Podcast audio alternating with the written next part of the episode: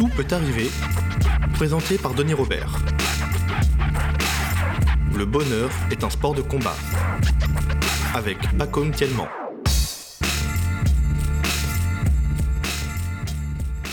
Pacôme Tielman. Salut Denis. Pacôme. Ben écoute, j'attendais cette, euh, cette, cette rencontre avec toi avec impatience. Alors, ce qu'il faut dire au point de départ, c'est que c'est un tout petit peu une idée à moi, ce livre. C'est-à-dire. C'est complètement une idée à toi. Ouais. À toi et à Ariane Molko. Voilà, c'est-à-dire que je te connaissais, je te lisais sur, euh, sur Facebook, et Ariane, qui est mon amie éditrice, une super éditrice, j'ai dit écoute, euh, Pacôme, il- parce que j'avais lu tes livres qui, que je trouve un peu hermétiques, compliqués pour certains sur les séries télé, etc. Je dis il faut qu'il fasse une sorte de manuel de savoir-vivre. Enfin, c'est la discussion qu'on a eue avec Ariane. Or, je- après, j'en ai plus entendu parler et je viens de le lire. C'est un livre qui sort chez, chez Massot Édition, qui s'appelle Tu m'as donné la crasse et j'en ai fait de l'or, un titre magnifique dont Qui n'est pas complètement de moi. hein. C'est Baudelaire. oui, c'est Baudelaire. C'est Baudelaire euh, transformé par la mémoire. et, et Baudelaire disait Tu m'as donné de la. Tu m'as donné ta boue et j'en ai fait de l'or. Voilà. Et en fait, euh, comme euh, c'était l'ordre dans, dans des articles que j'écrivais à une époque, euh, moi j'ai tendance à citer de mémoire, pas à vérifier la Mm. citation, parce que c'est un peu au fil de la plume. Et donc, euh, je m'étais mal, euh, je m'étais mal souvenu de la phrase de Baudelaire. J'avais écrit Tu m'as donné de la crasse et j'en ai fait de l'or. Et ensuite, euh, aimant bien cette phrase, bah, je m'en étais fait une sorte de, de moto, de porte-bonheur, euh, une phrase Mm. qui était là pour euh, m'aider à, à supporter les déconvenus ou les horreurs du monde et de la vie et de tout. Et en fait, bon, quand j'ai vu la, j'ai vérifié que c'était pas ça, je me suis dit, mais je garde la crasse. Non, Bon, c'est un, quoi? c'est un magnifique titre. C'est un magnifique livre. Je, Merci, pense, je Denis. pense vraiment que c'est un livre magnifique. C'est un livre rare, c'est un livre généreux. Parce que pour écrire ça, il faut for- forcément être généreux.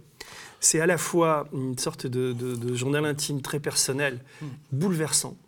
Vraiment, il y a des scènes qui, qui t'arrachent les larmes. Je pense à la mort de ton père, je pense à... Et, et c'est plus que ça, parce que euh, c'est aussi euh, la manière dont tu, euh, tu utilises ta vie pour, pour non pas nous donner des leçons, parce que c'est un livre très érudit aussi, qui ouvre sur une culture euh, qui, pour certains, va, nous sera étrangère. On va, on va en parler. J'ai deux pages de notes, donc euh, qu'est-ce que je dis deux pages Quatre pages? Oui, oui, ça fait Et, plus euh, que deux. Et pour, pour expliquer un peu la, la- évidemment c'est un peu classique ce que je vais faire, mais pour expliquer la, la- la couleur du livre et, et- et ce qu'il contient, il y a les, les dix lignes que, que de- de- du quatrième de couverture. Et tu écris, c'est un extrait de ton livre, tu dis sans malheur, pas de bonheur. Seul l'homme le plus triste du monde goûter à la véritable joie. Seule la femme la plus malheureuse peut sourire, parce que soudain, un rayon de lumière vient éclairer son regard. Le bonheur, c'est du malheur converti, transmuté, métamorphosé. Toute souffrance s'évapore dans la juste conduite de vie. Tout deuil porte en lui la fleur de notre renaissance. Si nous ne sommes pas capables de devenir le magicien de notre vie rêvée, alors personne ne le fera à notre place. Mm. Voilà, en fait, c'est une sorte de, j'allais dire, d'hypothèse que tu poses, en tout cas qu'on lit à la fin, et on se dit, mais qu'est-ce, qu'est-ce qu'il raconte quoi? Et puis, on, on entre dans ton univers d'alchimiste, parce que c'est un livre d'alchimiste quand même. Et ce que je voudrais, c'est qu'on parcourt euh, et que tu me racontes ou tu me re-racontes ton livre et que tu me donnes des bouts d'explication. Parce que euh, tu démarres, on va démarrer par le, le- le premier chapitre, je pourrais par moment en lire des extraits.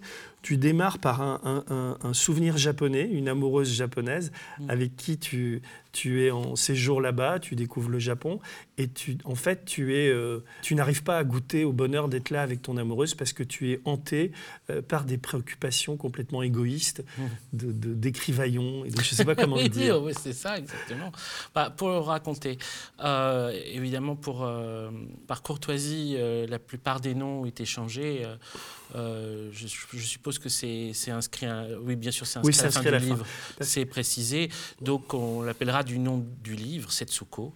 Donc, quand j'étais avec Setsuko euh, à Osaka et que je découvrais euh, non seulement euh, Tokyo, Nara, Ise, des temples, sublimes, Nara, des, endroits qui sont vraiment incroyables, des endroits avec des, biches en liberté, des biches qui sont quasiment apprivoisées, qui viennent demander à manger à l'homme.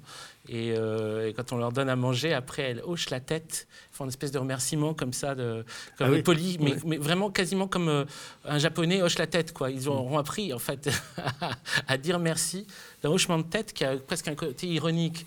C'est sublime. Tout ça était sublime, mais euh, j'ai été hanté par euh, vraiment une connerie. C'était il y a longtemps. hein. C'était mon premier livre que j'avais donné à, à mon éditeur, et puis il me rappelait pas.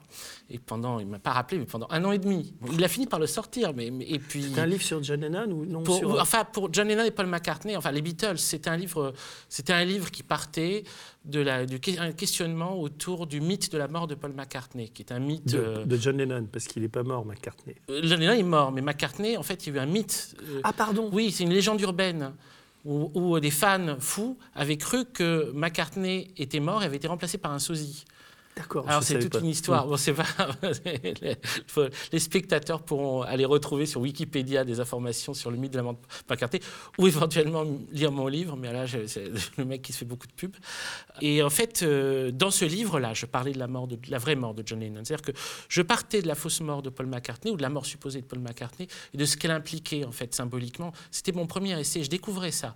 C'était une joie folle. C'est-à-dire que pendant des années, j'avais voulu être romancier, j'y arrivais pas. J'écrivais des romans. Puis à la fin, je te genre, bof, il est pas terrible, je n'arrive pas, etc. Puis euh, soudain, euh, euh, à, comment dire, à faveur d'une rencontre, un, un jeune éditeur qui va faire une collection, qui faisait d'abord un, journal qui s'appelait Musica Falsa, faire une, maison d'édition, me dit est-ce que tu aurais envie d'écrire un livre chez nous? Un essai sur la musique, oui. Et pourquoi pas un essai sur le mythe de la mort de Paul McCartney? J'ai commencé et j'avais euh, adoré faire ça, donner le livre. C'était un très jeune éditeur, il n'y avait pas encore les moyens, euh, c'était compliqué, avait beaucoup, beaucoup de temps.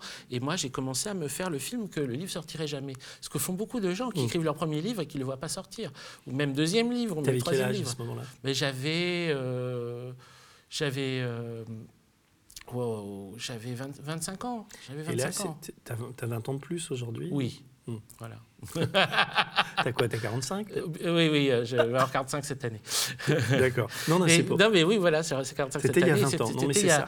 Tu en tires des leçons de ça. Enfin, tu. Enfin, ce qui s'est passé, c'est que ça a pris des telles proportions que je m'étais obsédé par ce truc-là, c'est que j'ai commencé à voir tout en noir.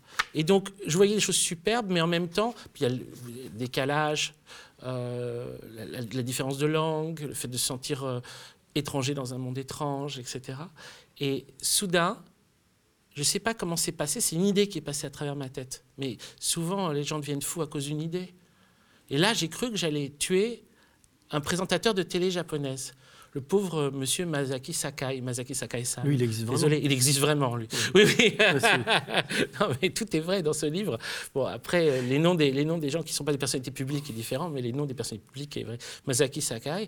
Et en fait, j'ai commencé à me raconter une histoire sur lui, un, un truc taré. Je le voyais à la télé, je commençais à me raconter une Et histoire. tu avais de réelles hallucinations Ouais. ou- Et Tu j'avais- prenais des drogues ou, ou- Non. Non. Mais vraiment, parce que le- un des personnages du livre, enfin je dis du livre parce que c'est, tu dis c'est pas un roman, on peut dire c'est un récit plus qu'un Oui, essai. oui, oui, tout à fait. un des personnages du récit, c'est justement Chapman.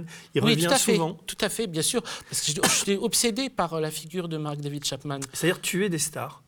Euh, le tueur de stars. Mais pourquoi? Parce que, alors c'est là, on va dire, c'est la partie essai. C'est un essai en même temps, hein, c'est les deux récits essais.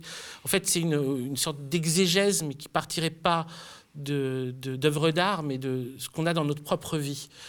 Euh, et en fait, Mark David Chapman, l'assassin de John Lennon, pourquoi il me semblait une figure très importante?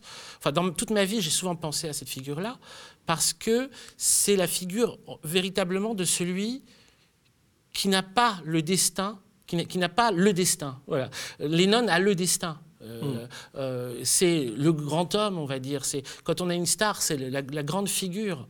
Et après, on a, il y a les, personnes à côté, les auditeurs, les spectateurs, les lecteurs, euh, et on est comme euh, les éléments résiduels du grand récit. Genre, il y a un grand récit, mais il n'est pas pour nous. Et donc, il y avait cette sensation très étrange que j'avais, en tout cas, euh, que je, je pense que c'est vraiment, j'avais l'impression de penser comme Chapman, mais qui était que j'étais envieux. J'étais Mm. envieux, pas, pas du pauvre de Mais, donc ré- réellement, mais- quand tu étais là-bas, tu te disais je vais buter ce, ce type. Tu étais habité par cette idée. Ouais, j'avais des tu avais peur de passer à l'acte. Oui, très très très peur, très peur. Oui, j'étais pas Et t'en content. parlais à, ta- à ton amoureuse? Et j'osais pas lui en parler. Non, Mm. j'osais pas lui en parler. Je gardais ça pour moi. Je Et n'osais pas en- lui en parler. C'était c'était un sentiment de honte immense. Et je voulais essayer d'éviter ça à tout prix. Mais c'est comme une drogue dans le sens où euh, ça m'a habité un moment, et puis à un moment, j'ai vu que ça commençait à disparaître. Très lentement, un peu comme une descente, tu vois. C'est-à-dire que euh, ça a été là vraiment, c'était comme une certitude plaquée. J'avais même presque, je voyais le parcours lumineux, c'est-à-dire que c'est un truc visuel, presque optique. Que je voyais quasiment, je pouvais figurer le Japon comme une carte avec des points, et ces points sur les différentes étapes qui m'amèneraient au, au meurtre du présentateur japonais. Il y aurait un moment, par exemple, il y aurait quelqu'un qui me tendrait l'arme. J'étais persuadé de ça. si je dis euh, que c'est aussi un livre sur la folie. Oui, oui. Parce que alors, il y a un passage que j'ai trouvé euh, éblouissant. je, et je suis un gros lecteur, je lis beaucoup de livres. Mais c'est un chapitre où tu, euh, où tu nous embarques dans une histoire euh, un médecin arrive chez toi et tu dis que tu as un ventre gonflé ah et que tu, crois que tu vas crever. Et nous, on, se dit, putain, il a un ventre gonflé, qu'est-ce qui lui arrive, etc. Et on t'emmène à l'hôpital Saint-Antoine, je Tout crois. À fait, et là, euh, euh, c'est des pages sur la folie.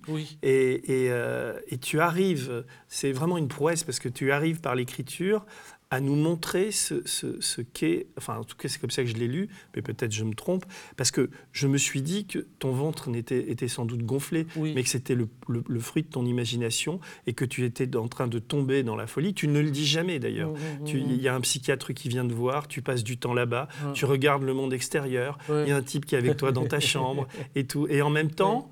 Euh, comme on est, on est rentré avec toi en se disant il a un problème physique, et après on arrive à comprendre en te lisant que, c'est un problème mental. Enfin, il y a quelque chose de clair-obscur dans tout ça qui est assez, c'est assez magnifique. C'est un chapitre sur euh, la crainte de devenir fou. C'est comment dire, le, livre euh, comprend plein de problèmes qui sont liés en tout cas à ce qu'on pourrait considérer comme des malheurs ordinaires ou des, des, des souffrances d'une vie. Moi, j'ai pas une vie où j'ai des souffrances énormes. J'ai pas vu, par exemple, comme euh, une, amie à moi qui est aussi une très grande écrivain, euh, son père euh, tuait sa mère devant ses yeux. je pense à Chloé Delhomme. ça, je peux dire, ça, je ne sais pas comment on se relève de ça. Mm. elle, elle, a réussi. Il y a des, il y a des gens qui ont des, des, malheurs qui sont gigantesques. Moi, j'ai l'impression d'avoir des tout petits malheurs. Mais ces petits malheurs m'ont plus enseigné que mes grands bonheurs. et donc, c'est vers quoi j'ai été. Je me suis dit, s'il y a une source d'enseignement, elle est là. Parce que là-dedans, à chaque fois, j'ai pu me confronter en tout cas à ce que ce monde euh, a à la fois d'inévident et en même temps de très signifiant. Et c'est comme euh, essayer de dessiner, euh, de dessiner son propre labyrinthe. Le, livre est aussi un, essai sur, j'ai l'impression, enfin, c'est comme ça que je l'ai vu, un essai sur qu'est-ce que c'est, c'est, un, livre où j'essaye de faire une, une exégèse d'événements de ma vie. Aussi, j'essaie de réfléchir sur ce que c'est que écrire sur sa vie Qu'est-ce que ça veut dire de sélectionner des morceaux de vie? Pourquoi? Comment on les réorganise? Les réorganiser presque quelque chose qui serait dans le temps, les réorganiser dans l'espace et arriver à faire comme un dessiner son labyrinthe. Donc là, il y a cet endroit-là où je repasse toujours, qui est la crainte de devenir fou. Qu'est-ce qu'il y a à cet endroit-là? Et, quels événements j'ai qui peuvent e, e, expliquer ça en miroir? Alors, ce que je trouve euh, assez incroyable, euh, c'est que tu t'épargnes pas, enfin jamais quoi. C'est-à-dire que souvent dans des, c'est pas vraiment de l'autofiction, il y a une part mmh. d'autofiction, mais quand, quand des écrivains racontent leur vie, bon, ils la magnifient un peu, mais mais rares sont ceux qui la, entre guillemets, la salissent. Et ah. toi, tu, tu, tu n'hésites pas à parler mm. de tes problèmes d'érection, à parler de tes problèmes de, de folie, de, de mm. tes faiblesses, de, choses comme ça. Et en même temps, de l'amour que tu portes aux femmes, aux chats, à ton chat. Mm. Euh, c'est déchirant. Enfin, moi, qui suis, je, préfère les chiens aux chats, mais j'ai eu des chats aussi. Je peux comprendre qu'on aime les chats. mais, mais je veux dire, il y, y, a des pages comme ça qui sont. Euh, et d'ailleurs, tu donnes, tu parlais de labyrinthe, tu le définis. Tu dis, tu dis, ce livre raconte une de mes vies, celle où je me suis retrouvé dans un labyrinthe de malheur et comment j'en suis sorti. C'est aussi ton livre, lecteur, tu es passé par le labyrinthe. Mm. Tu as des formules comme ça, des fois, tu, ça arrive à deux, trois moments dans le livre où tu, tu, apostrophes le lecteur. Bien sûr. Et je trouve que c'est pas évident à faire dans les livres, et ça, mm. c'est plutôt réussi. Et tu as aussi l'art de l'ellipse. Tu vas peut-être trouver cette phrase insignifiante, mais moi, je l'ai trouvé, euh, ça m'a bien plu. Tu, tu parles de, de, de Setsuko qui t'a quitté, que tu es célibataire, et je me persuade que je tomberai plus jamais à nouveau amoureux. En 2012, je tombe à nouveau amoureux, mais de la mauvaise personne. en 2017, je sors un livre dont je suis très heureux, mais mon père est très malade. En fait, ce que j'adore, c'est, enfin ce que j'adore, ce que je trouve, très, c'est le, 2012 quoi. Mmh. Pouf, t'en dis pas plus. On a compris, t'as envie d'en parler, mais en même temps, les femmes, les, j'allais dire, les femmes jalonnent ta vie. Enfin, c'est ce, qui te J'essaie de te définir. D'abord, tu es indéfinissable, mais euh, euh, y, a, y, a, les femmes, il y a ta famille, ton père, il y a tout ça. Et puis, il y a ton érudition et ta, culture. ceux qui te connaissent et qui te suivent sur les réseaux sociaux savent ton, ton amour des, séries télé, tout ce que tu as écrit là-dessus. Mais moi, et, ce, qui, ce, qui, parcourt tout le livre et ce que les gens vont découvrir, c'est les gnostiques, les sans-rois, euh, euh, les, demi, les demi-urges, donc ce sont des vocables, ce sont des, des, terminologies, ce sont des cultures qui, qui, sont étrangères à la plupart d'entre nous. Un peu moins maintenant pour t'avoir lu, mais moi ça me donne envie d'aller là-dedans. Quoi. Oui. Et, et, ce sont, je, prends ces trois vocables-là, mais parce que c'est partout présent dans le livre. Est-ce que tu peux expliquer euh, ce que sont les gnostiques, les sans-rois, les demi-urges, et pourquoi pour toi c'est une, c'est un, comment dire, c'est un, ça te permet de décrypter le monde? Tout à fait. En fait, ça a été même euh, une des rencontres principales de ma vie. Donc, je, prends même un peu de temps pour expliquer dans, dans, quelles conditions j'ai découvert les textes de ceux qu'on a appelés les gnostiques. En fait, ceux qu'on a appelés les gnostiques, c'est, on va dire, pour le dire vite, c'est les opposants au christianisme euh, commençant. C'est euh, des figures anti-hiérarchiques euh, c'est des, partageurs, hein. c'est des gens qui ne supportent pas euh, le fait d'avoir anti-ecclésiastique, d'avoir créé une nouvelle église autour de la, de figure de Jésus, alors que Jésus avait quitté censément, en tout cas le judaïsme, pour justement sortir du, du, religieux ou sortir de l'appartenance de type euh, ecclésiastique, de, de, la hiérarchie ecclésiastique. Et c'est comme ça qu'il voyait Jésus. Il voyait Jésus comme une figure de liberté, quelqu'un qui n'était pas un maître, qui n'était pas un seigneur. Et c'est ça, d'ailleurs, les paroles qu'ils le lui font dire dans leur texte, c'est euh, Jésus leur dit Je suis venu, je ne suis pas venu en seigneur, mais en soutien. Je suis votre frère en secret. Et donc c'est l'idée aussi. Il dit ça à ceux que tu appelles les gnostiques. Les gnostiques. enfin, qui représentent une population de combien de personnes? C'est impossible de dire. C'était une minorité. Et en même temps, on pourrait dire euh, ils ont, ça on a complètement on est dans le début du christianisme. Tout début, c'est en même temps que naît le christianisme, naissent les gnostiques est un terme péjoratif, hein, qu'ont pris les chrétiens pour définir tout ce qui n'était pas leur église, hmm. leur groupe. Donc ils les ont tous appelés gnostiques. On peut dire, pourquoi pas, mais gnostique, c'est un terme péjoratif qui vient de gnosis, connaissance, mais qui est utilisé de telle sorte que ça veut dire, ils se moquent de l'idée que ces mecs-là croient connaître. C'est les, les, connaisseurs, mm. c'est les snobinards, c'est mm. les, petits malins. Or, pendant longtemps, moi, je ne savais pas d'ailleurs quel nom leur donner, puisque eux, c'était pas appelé gnostique, exactement d'ailleurs comme les cathares ne se sont pas appelés cathares. Cathare, c'est un terme de chrétien pour définir des gens qui se considéraient comme des chrétiens, en fait, hein, mais qui étaient, pareil, des partageurs, anti-hiérarchiques. Bref, je, je, reviens à ce moment-là. Et euh, ils ont écrit, ils, ont, ils ont donné leurs évangiles. C'est-à-dire qu'il y a l'évangile de Thomas, l'évangile de Philippe, l'évangile de Marie-Madeleine, des textes comme la Pistis Sophia, comme euh, euh, euh Discours du Sauveur. Ce sont des contre-évangiles en quelque sorte. Oui, tout à fait. Et qui, et, qui, et qui présentent. Certaines paroles sont communes, certaines paroles sont communes, c'est les évangiles, mais il y a des différences qui sont des différences majeures. La, la première, la principale en tout cas, c'est que Jésus ne se donne pas comme le Fils de Dieu, du Dieu euh, du, démiurge, mm. mais en fait comme, comme l'incarnation ou le prophète d'une autre divinité c'est-à-dire où la, la, forme divino-humaine, puisqu'il y a presque plus de différence, on pourrait dire, entre ce qui est divin et ce qui est humain dans la parole de Jésus. Mais, mais c'est, l'idée qu'il y a deux divinités L'idée même de religion est étrangère à Jésus quand on... Absolument, absolument. Même c'est même contraire. Et moi, je, j'en serais à dire, parce que j'ai vraiment beaucoup étudié ces textes-là, beaucoup étudié aussi les textes chrétiens pour euh, savoir à qui j'avais affaire. Et je pourrais même dire que, pour moi, aujourd'hui, en tout cas, les chrétiens sont les pires ennemis de Jésus. C'est vraiment les pires ennemis. Et le, truc le plus simple pour le dire, c'est on rentre dans leur temple et qu'est-ce qu'on voit? On voit Jésus en train de souffrir, euh, sur une croix, en train de... Euh, mm.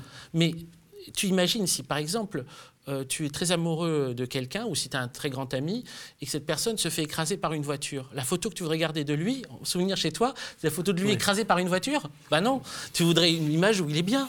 Ah, Jésus qui soit bien. D'ailleurs, euh, une, parenthèse, euh, j'ai été à Lisieux relativement récemment et assez curieusement, il y a un Jésus décloué de la croix à Lisieux, dans l'église de, Sainte-Thérèse de Lisieux. Et je me suis posé la question, il faudrait que je demande à des spécialistes de Sainte-Thérèse de Lisieux si euh, Sainte-Thérèse de Lisieux avait euh, une vision de Jésus euh, sortant de la croix, mais que genre plus mal. ça, ça m'a plu. Je me suis dit, ah, il y a peut-être quelque chose là. Parce que là, enfin, on, on, arrête de le, de le, de le persécuter. Hmm. Donc, je pourrais dire ça. C'est un peu le premier anarchiste. Euh, il y a aussi cette idée-là ou pas? Il y a complètement, enfin, oui, complètement cette idée-là. On peut vraiment, on peut vraiment lire ça comme ça. C'est-à-dire qu'on peut, on peut lire avant tout l'idée que dans, dans, ce monde, euh, tout ce qui est de l'ordre du pouvoir, tout ce qui est de l'ordre du pouvoir sur autrui, euh, et de l'ordre du mauvais dans, l'image, dans, la pensée de Jésus. Et oui, quand j'ai découvert tout ça, ah c'est comment tu l'appliques à, aujourd'hui Parce qu'on voit bien, les 100 rois, ce sont les Alors, c'est ça. C'est le terme que j'ai trouvé. Quand j'ai cherché comment les, les définir, j'ai vu que revenait souvent dans les textes des diagnostics une expression que Jésus a quand il leur parle en tant qu'individu. Il dit Vous qui êtes Abasileus Genea. Abasileus Genea en grec, qui est en fait vous qui êtes la génération sans roi ou la race sans roi. Euh, donc euh, les, hommes nés sans roi, on peut vous traduire aussi. Donc j'ai dit les sans rois, c'est plus simple. Sans roi, c'est dire en fait sans seigneur. Ça pourrait, on pourrait dire, oui, c'est anarchiste de dire sans roi. Dire j'ai pas de chef. Hmm. Et pourquoi? Parce que pour eux, Dieu n'est pas un chef. Ils n'aiment pas un Dieu chef. Ils n'aiment pas ce, cette espèce d'image du pouvoir qui est l'image du Dieu quand les gens disent qu'ils aiment Dieu, ils aiment Dieu, ils aiment quelqu'un qui leur tape dessus.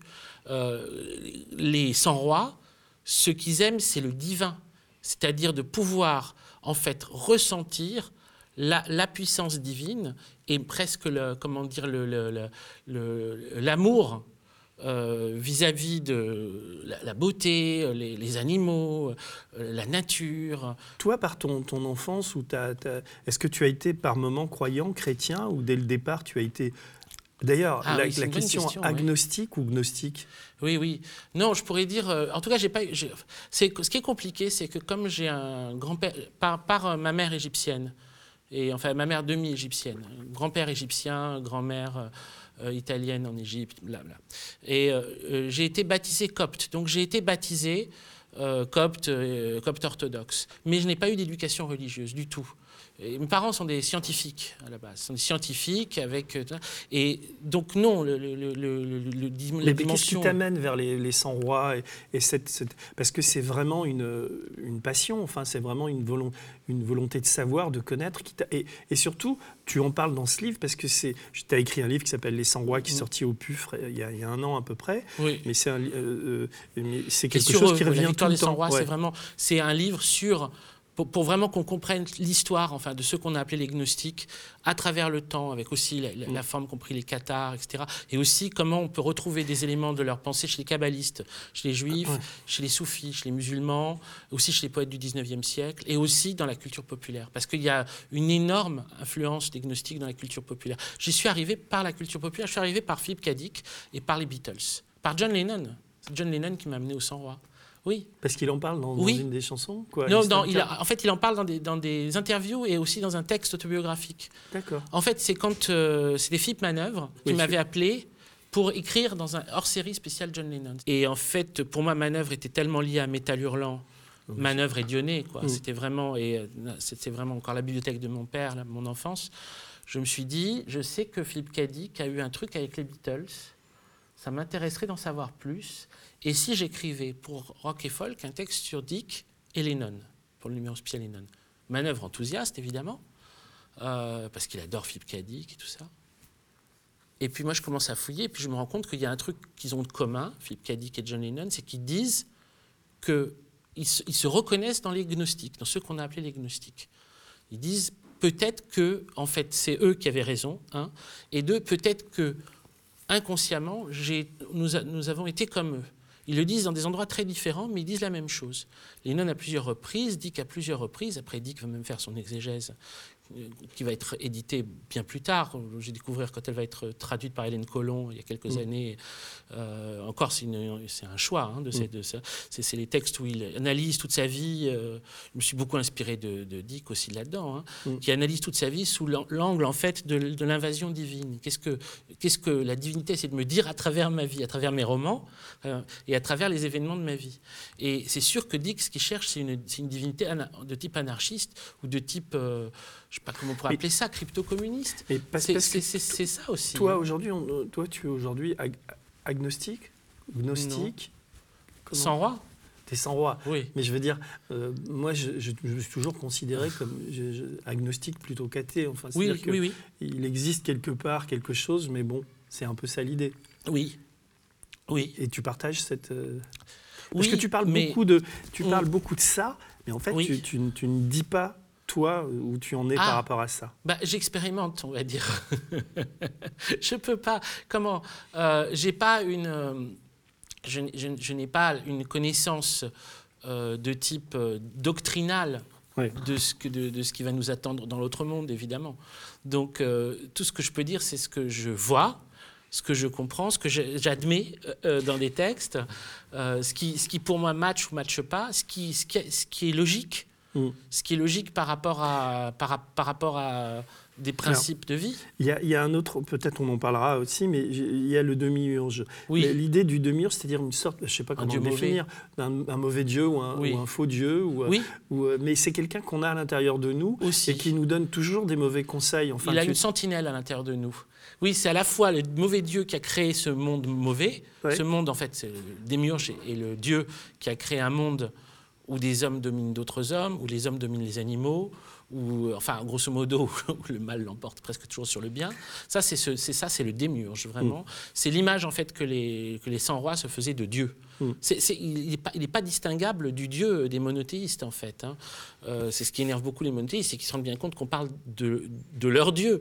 C'est-à-dire un Dieu qui veut être adoré, un Dieu qui veut être craint, un, Dieu qui veut, euh, qui veut, qu'on, Ah, qui on veut être dans- représenté. Dans, le Coran, tu parles du Coran. Mais dans, dans, euh, en fait, le truc, c'est que dans, dans toutes les, on pourrait dire non seulement dans toutes les religions du monde, mais dans toutes les pensées, tu pourras trouver des éléments qui sont des éléments qui renvoient à une forme hiérarchi- hiérarchisante, une forme oppressive, une, fo- une forme de pouvoir, et aussi des éléments qui vont Mm. dans un autre sens. Dans- le Coran, en fait, assez, de façon assez surprenante, est un texte qui, même s'il contient beaucoup de choses qui vont dans ce sens-là, contient aussi des choses qui vont dans un tout autre sens Mm. et ce qui va donner le soufisme. Mm. Et, et- mais parce que je les, je les vois, je les vois pas comme des. euh, là où on trouve beaucoup, beaucoup de gnosticisme aussi, c'est dans le christianisme, curieusement. Le- Leur- leur- leurs pires ennemis, ceux qui les ont euh, exterminés, euh, parce qu'ils les ont exterminés quand même, Mm. ils ont été exterminés, les textes ont été détruits, etc. C'est quand même une histoire vraiment lourde, l'histoire des 100 rois. Mais ils ont transmis quelque chose, même chez leurs pires ennemis, qui fait que dans l'histoire du christianisme, on va trouver énormément de choses qu'on pourrait dire être des traces de cette, de cette pensée-là. Mm. C'est-à-dire que toi, tu, enfin, c'est-à-dire que là, quand on t'entend parler, on, a- on- on pourrait croire que c'est une sorte de livre savant, enfin que tu parles. Mais Oui. en, en même temps, c'est une application que tu fais Oui. de, de tes connaissances à, à notre, à notre vie quotidienne, ou en tout Mm. cas, c'est des sortes. Si on dit que c'est un manuel de, de c'est pas un manuel de savoir-vivre, c'est pas ça, non. C'est, j'ai, j'ai du mal à le. Enfin, on, on l'a déjà défini. On va pas chercher à le définir davantage. Mais je voudrais, euh, sur l'histoire de, de, de bonheur, là, tu dis, à un moment, j'avais noté cette phrase Ce qui nous arrive de bien est une évidence, ce qui nous arrive de mal fait événement. Oui, Et, et tu en arrives à cette, cette conclusion que je partage d'ailleurs c'est que le bonheur, c'est du malheur transmuté. oui, oui, oui. C'est, Bah, ça, ça jalonne. Enfin, tout oui, le tout le, tout le livre est là-dessus. Parce que parce que c'est quelque chose que j'ai, j'ai expérimenté dans ma vie, à savoir que à chaque fois qu'il m'arrive quelque chose de bien, par exemple aujourd'hui, je suis content de te voir. Mm. Mais s'il m'arrive un truc pourri, avant ou après, je vais parler que de ça. Je vais Mm. toujours dire putain, tu te rends compte, il m'a fait ci, il m'a fait ça, au lieu de penser aux trucs super que j'ai. Toujours, t'es, t'es toujours comme ça maintenant? T'as- t'as- Non, j'essaie de que changer. oui, parce qu'en te lisant, ce qui est vachement bien, c'est que euh, tu, tu parles de tes changements. Alors, y a, alors, pour que les gens se rendent compte, les, les- les- gens qui, qui regardent l'émission, euh, tu as des, des- des- des passages dans, dans ce chapitre-là qui s'appelle Le bonheur est un art de la guerre. Tu cites beaucoup d'ailleurs Sun Tzu, les, les- Oui. les- Chinois, etc. Il y a ces dix lignes du début de chapitre que je voudrais lire parce que que ça montre aussi ce qu'est ce livre. Jeune homme, j'étais loin d'en savoir aussi long sur les choses de la vie. Au cœur de tous mes problèmes, il y a longtemps, il y a longtemps eu mon manque d'assurance envers les femmes. J'avais des troubles de l'érection. Lorsque j'étais en face d'une femme que je désirais, je perdais mes moyens. Je tremblais comme un gosse, je pleurais comme un veau, je suais comme un porc, je me morfondais comme un vieux. Ce que je ne comprenais pas du tout, c'est pourquoi, lorsqu'il n'était pas question de faire l'amour, je bandais comme un âne, et une fois au lit, prêt à y aller, mon sexe se rétractait, se faisait tout petit, comme s'il essayait de disparaître craintivement sous mes poils. Je dis pas ça pour, euh, comment dire, ni pour t'embarrasser, ni pour, ni pour quoi que ce soit. Je mais parce rougis, que, c'est ça? Hein? Je rougis, c'est ça? Non, t'as pas rougi. Non, mais je veux dire, d'abord, c'est formidablement écrit. En plus, il y a peu de gens qui, qui s'exposent comme ça.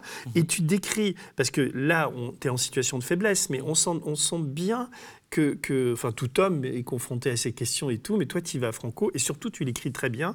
Tu, et, et on a l'impression, là, mais il y a quand même une pudeur aussi, même, même si ça paraît impudique, il y a une pudeur. Et donc, tu, sur l'amour, est-ce qu'aujourd'hui, tu en sais beaucoup plus qu'il y, a, qu'il y a- qu'il y a 20 ans, ou c'est toujours le bordel Avec tes cris. Est-ce que j'ai droit à un joker Ouais, t'as droit à un joker. Je peux parler de, je peux parler de Non, ma parce vie intime quand elle est passée. Je peux pas parler de ma Non, vie parce intime qu'on a, l'impression que tu es toujours malheureux.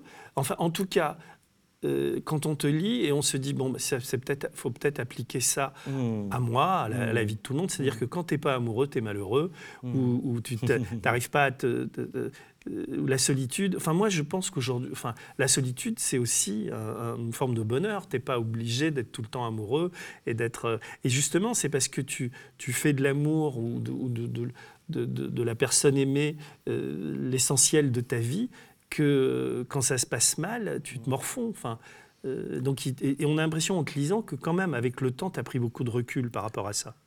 Ah Oui, là, là on, on parle de. Là, c'est jeune homme. Hein. Oui. Euh, et c'est, Anastasia. Ouais, voilà, exactement. C'est, c'est, c'est mes toutes premières expériences. Et j'ai eu des ex- premières expériences avec des problèmes d'impuissance hallucinantes qui fait que je suis allé voir mon premier psy.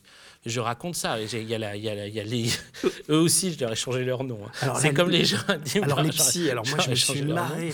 Il y, Oui. en a quatre et je me suis dit, je te vois, je l'ai souligné, j'aurais vraiment pas aimé être ton psy. Quoi. Ah oui, Parce que tu as dû les rendre, mais complètement. Le dernier a l'air un peu mieux que les, les trois premiers. Ouais, c'est une femme. Ouais. Et, La dernière. et- et, ah ouais, très bien.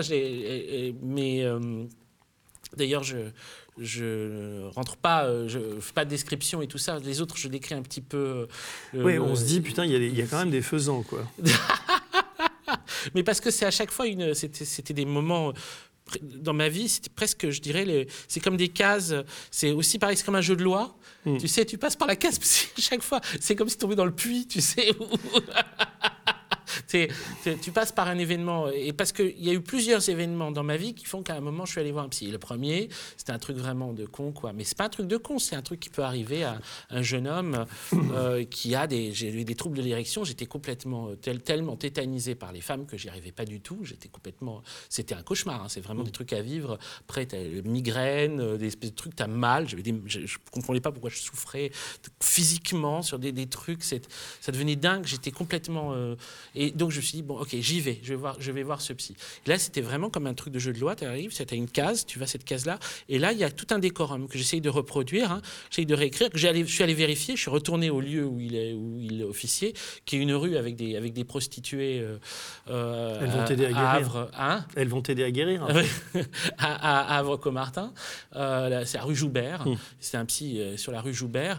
Et en fait, donc j'ai vraiment, vraiment une vision qui est comme quasiment ouais, une, une figure fixe. Et en y retournant, je- j'ai vu que ça a tellement changé et que j'ai dû probablement la retravailler dans ma mémoire pour qu'elle ressemble véritablement à une espèce de, de figure énigmatique ou inquiétante presque.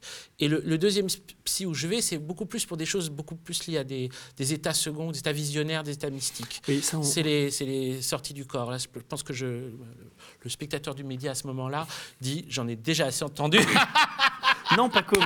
Parce que là, là c'est vrai Si quand on on, parle des sorties quand de on en corps, parle, quand on en parle, Des les gens vont se dire mais, mais putain, mais qui c'est ce barge? Et je peux t'assurer que tu es sans doute le. Après, être barge ou être fou et pas Mm. fou, ça n'a rien à voir. Mais c'est- tout sauf ça, quoi. Parce que c'est d'abord un, un gros travail d'écrivain.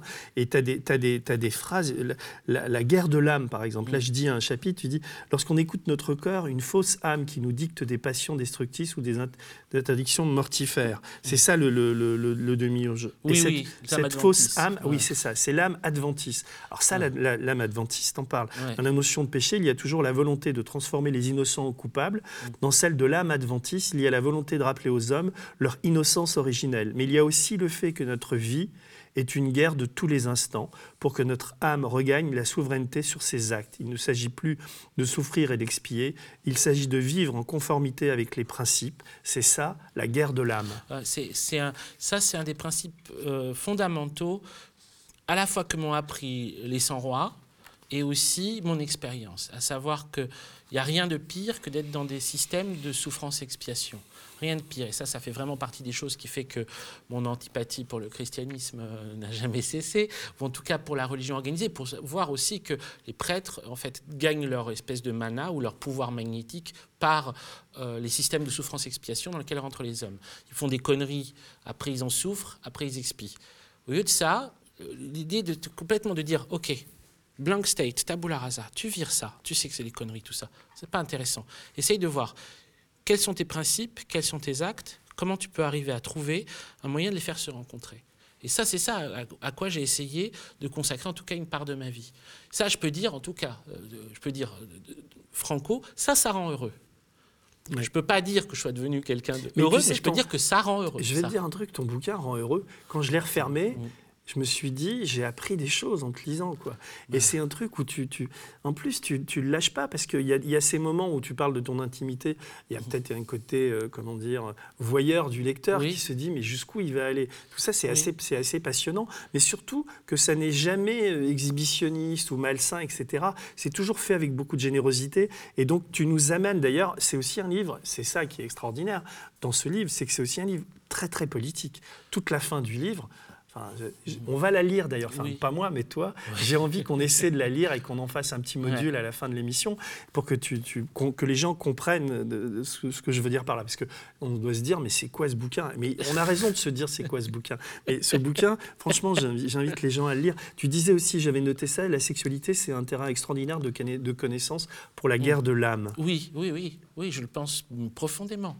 Tu peux Oui. expliquer un peu ce que, que tu entends par là? C'est-à-dire que euh, tout ce qu'on vit- dans notre euh, vie sexuelle, euh, c'est pas euh, c'est pas indépendant de ce qu'on vit dans le reste de notre vie. Par contre, on est la pudeur, euh, les relations humaines font que euh, évidemment on va pas arriver euh, le matin et on partage, le partager avec tout le monde. Mm.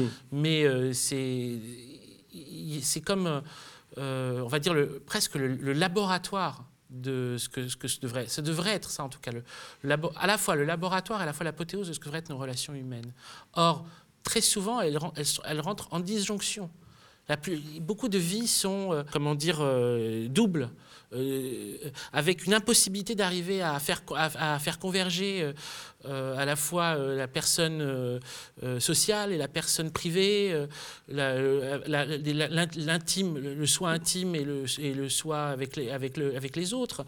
Et, et du coup, la sexualité, à ce moment-là, elle devient une espèce de lieu euh, ou de transgression, ou euh, de, règlement de compte de tout ce qui n'a pas été réglé dans le reste du temps. C'est très complexe. Moi, ce que j'essaye, enfin, dans ma propre vie, en tout cas, ce que j'ai essayé, c'est d'arriver à une cohérence. Et c'est ça que j'essaie de trouver.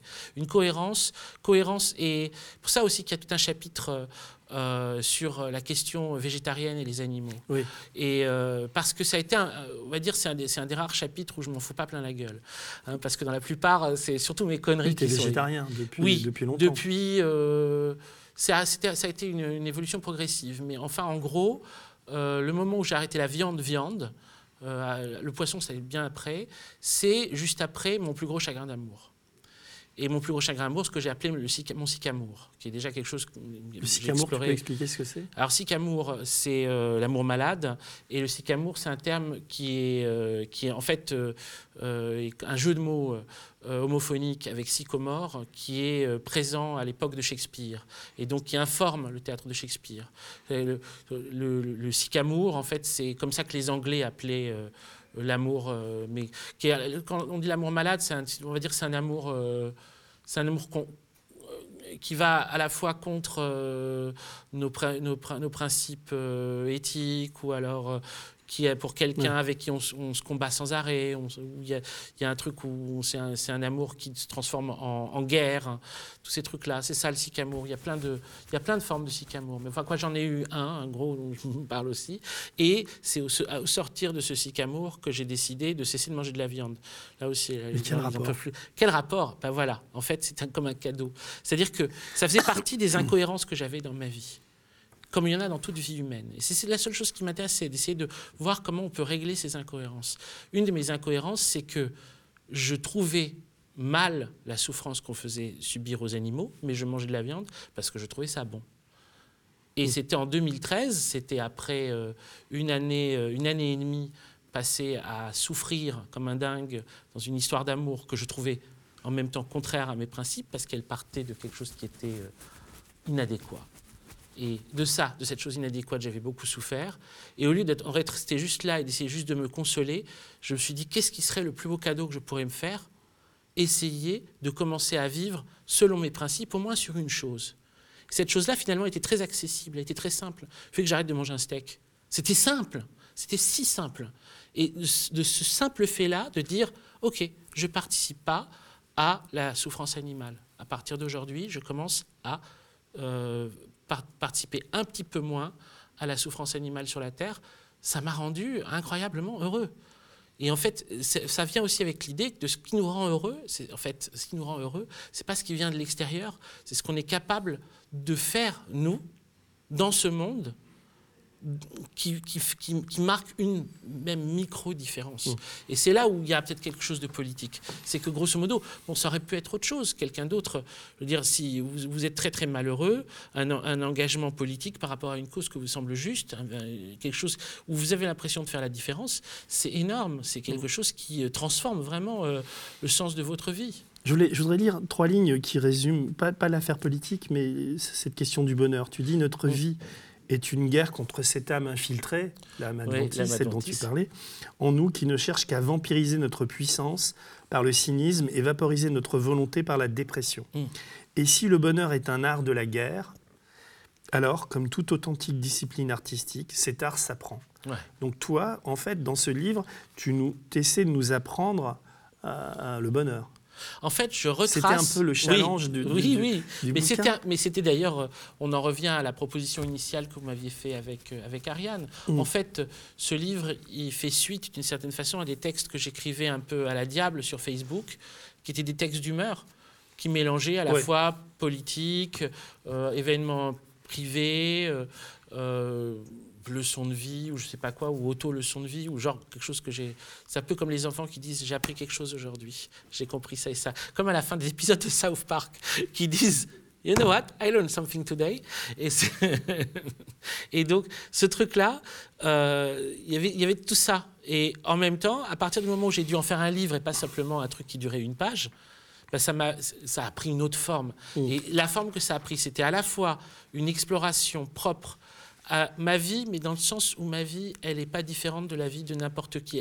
Peut-être que je suis bizarre sur certains points, mais enfin, j'ai essayé de, m'attacher à ce qui fait, on va dire, euh, un tronc commun sur les, euh, les questions liées à l'amour, la sexualité, l'amour, la crainte de la folie, euh, la, peine en amitié, c'est un chapitre aussi important pour moi, c'est la peine en amitié. C'est assez déchirant d'ailleurs quand tu racontes comment tes, amis, tu n'as plus de contact avec eux, je sais plus. Oui, ceux dont je parle, oui, voilà, les amis de Clermont-Ferrand. Euh. C'est fini? Tu les Ah oui, oui, oui, oui, oui, oui. Euh, l'histoire triste, oui. Parce qu'ils te, te considèrent comme une sorte de gourou. Enfin, C'était l'histoire de mon premier groupe d'amis euh, avec qui j'ai fait une revue, etc. Et c'était l'un d'entre eux surtout, mais bon, il y en avait plusieurs.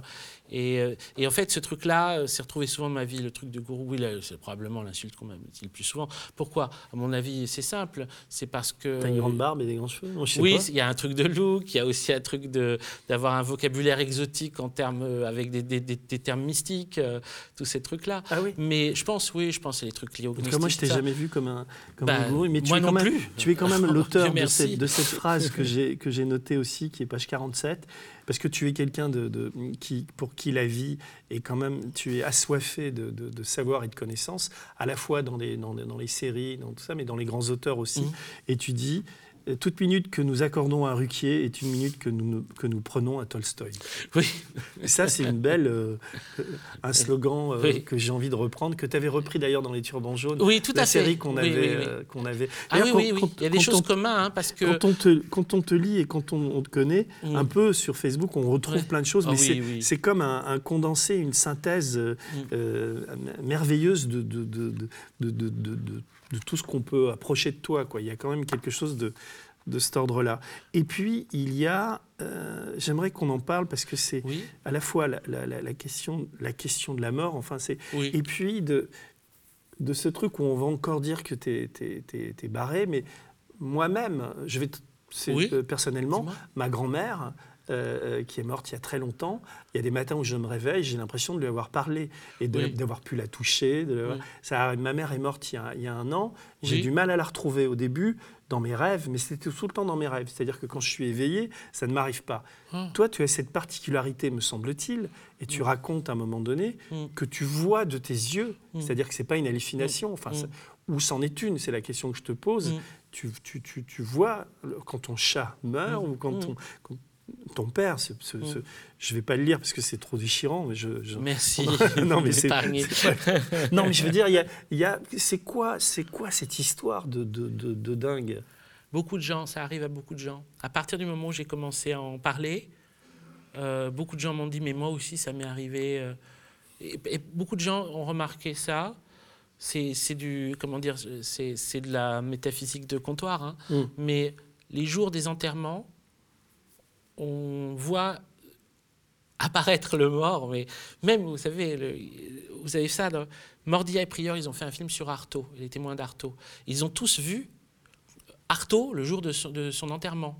C'était euh, le type qui, qui dirigeait le convoi euh, qui amenait le, le cercueil euh, à- au, euh, Une au cimetière. d'hallucination collective? Oui, oui, ils ont vu, ils ont dit, à un moment, il s'est retourné, on a tous vu Artaud. Et sur le moment, on ne se l'est pas dit. On se l'est dit plus tard. Tu as remarqué quand même que le mec, il ressemblait à Artaud. Il ne ressemblait pas à Artaud. C'était Artaud. Artaud conduisait son propre... Et on a, on a ça très, très souvent. Ce, ce type d'histoire euh, est raconté. C'est quelque chose que beaucoup de gens ont vécu. Moi, je l'ai vécu, mais je suis vraiment pas le seul à avoir vécu. De voir... euh, euh, c'est même une expression pour rigoler. Les gens disent com- I see dead people. Comment mais, tu dis mais, euh, C'est comment I see dead people, je, je vois les morts. C'est devenu un mème, même. C'est un mème internet. Euh, ils peuvent mettre une, une- une tête de mec avec I see dead people et c'est quasiment un truc parodique parce que beaucoup de gens voient les morts. Oui, Pas comme si je dis mais- que tu es aussi quelqu'un de, de très rationnel. Je me trompe ou Non, je pense que je suis rationnel dans la plupart Alors- de mes. Mes- enfin, je suis rationnel dans ce qui, dans ce qui nécessite du rationnel. Mais Quand comment on parle de mystique, je suis mais, pas rationnel. mais non. comment, comment, tu, comment tu expliques ces, ces- ces visions? Comment tu expliques? À un moment, tu, tu dis que tous les morts nous habitent. Ça, je Mhm. peux comprendre. Mhm. On est tous. On est tous habités par les, les morts vivant nous, ça c'est des choses. Mais, Mm. mais toi, tu les, tu, tu, tu les vois. Tu n'es pas médium, par Non, exemple, la question non. du médium. Tu, tu crois que les médiums, ont, ont- ont des- il existe des médiums qui ont des grandes forces Oui, bien sûr. peuvent. euh, Ah oui, oui, j'en ai pas de doute. donc ça ai veut, pas ça de veut doute. dire qu'il existe Après, ça un veut- monde il y a- il y, parallèle. a aussi beaucoup d'escrocs, j'en ai pas de doute non plus. Mm. Je dis pas que là, c'est pas un truc pour dire aux gens euh, euh, chercher un médium euh, tout de suite sur Internet. Mais je pense que c'est, comment dire, c'est des puissances de vie qui sont qui sont réelles. Ça veut pas dire que les personnes qui s'en targuent le sont toutes exactement comme. euh, euh, je pense qu'on peut réussir une opération mathématique, mais que aussi on peut la rater et que quelqu'un peut dire je suis un grand mathématicien et être un escroc. Ça, c'est possible. Mais Il y a- oui. Non, mais je- j'essaie de retrouver une référence à ça, mais je, je tombe sur cette phrase. J'en suis là, mes courses errantes m'ont amené et me ramènent Les sans cesse. spectateurs, ils vont vraiment penser que je suis un allumé. hein. Mais bon, c'est pas grave. J'assume. Mais être un allumé, non, t'es- c'est c'est pas un livre d'allumé, c'est un, un livre. Euh, enfin, tu as la lumière quand même. Tu as, quelque chose, tu nous fais partager. Euh, alors, on peut. on- tu vois, je, je- peut-être que des cons vont s'en moquer, tu vois, vont dire, mais qu'est-ce que c'est que ce délire, quoi? Lâchez-vous dans les tout. coms, mec. C'est tout sauf du, du délire. Quoi. Tu, à mesure que je creusais des trous dans le mur de plomb de la réalité, je réussirais à rétablir le contact avec elle. Tu parles d'âme errante, là. Tu parles de qui? Tu te souviens ou pas? La phrase d'avant, c'est Mare, Maria, Paco, Magdalena, je dois comprendre. Ah oui, oui, bien sûr, oui, oui, oui. C'est euh, lié, à une, lié à une séquence de vie très, très étrange euh, qui était centrale pour moi après, après coup par rapport à la question de la Sophia ou la, la, sagesse des, gnostiques et des, hmm. sans rois, qui est aussi la, la question de son, de, de son âme, de la, de, de, la forme que prend son âme. Et en fait, c'était lié à, une, à un moment de vie très particulier où j'étais, euh, j'avais accompagné une, une amie d'amis euh, qui cherchait l'endroit où, ah elle, était, elle était née là où elle, était née, et c'était dans le quartier du Marais. À l'époque, je ne connaissais pas encore. C'est dans ma jeunesse, jeunesse. Hein, c'est vraiment euh, mes, mes, mes, années de fin d'adolescence, jeune adulte. C'est très tout jeune adulte. Et donc, euh, elle, elle, elle, vivait plus à Paris. Elle revient à Paris. Cette amie me dit que tu peux l'aider à retrouver euh, cet endroit? Elle voudrait retrouver l'endroit où elle est née, et elle se souvient progressivement, à mesure qu'on marche dans le Marais, de ici s'élevait le couvent des enfants rouges, et qui est en fait un, lieu euh, euh, sur la rue du Temple, euh, en fait un ancien, un ancien, hôpital d'enfants malades, et c'est juste à côté d'un square qui est le, square, le square du Temple. et c'est en rentrant dans le square du Temple, après avoir vu cet endroit bizarre, où là, elle dit, elle montre un espèce de rideau rouge en haut qui, qui flotte quasiment. Enfin, c'est une séquence extrêmement euh, étrange. Je suis retourné à cet endroit aussi, évidemment, quand je réécrivais. Et l'endroit est très, très, très étrange. Hein. De toute façon, euh, passer ce porche, c'est-à-dire qu'il euh, était très gardé, j'ai attendu longtemps que quelqu'un rentre et me laisse rentrer juste pour voir à l'extérieur.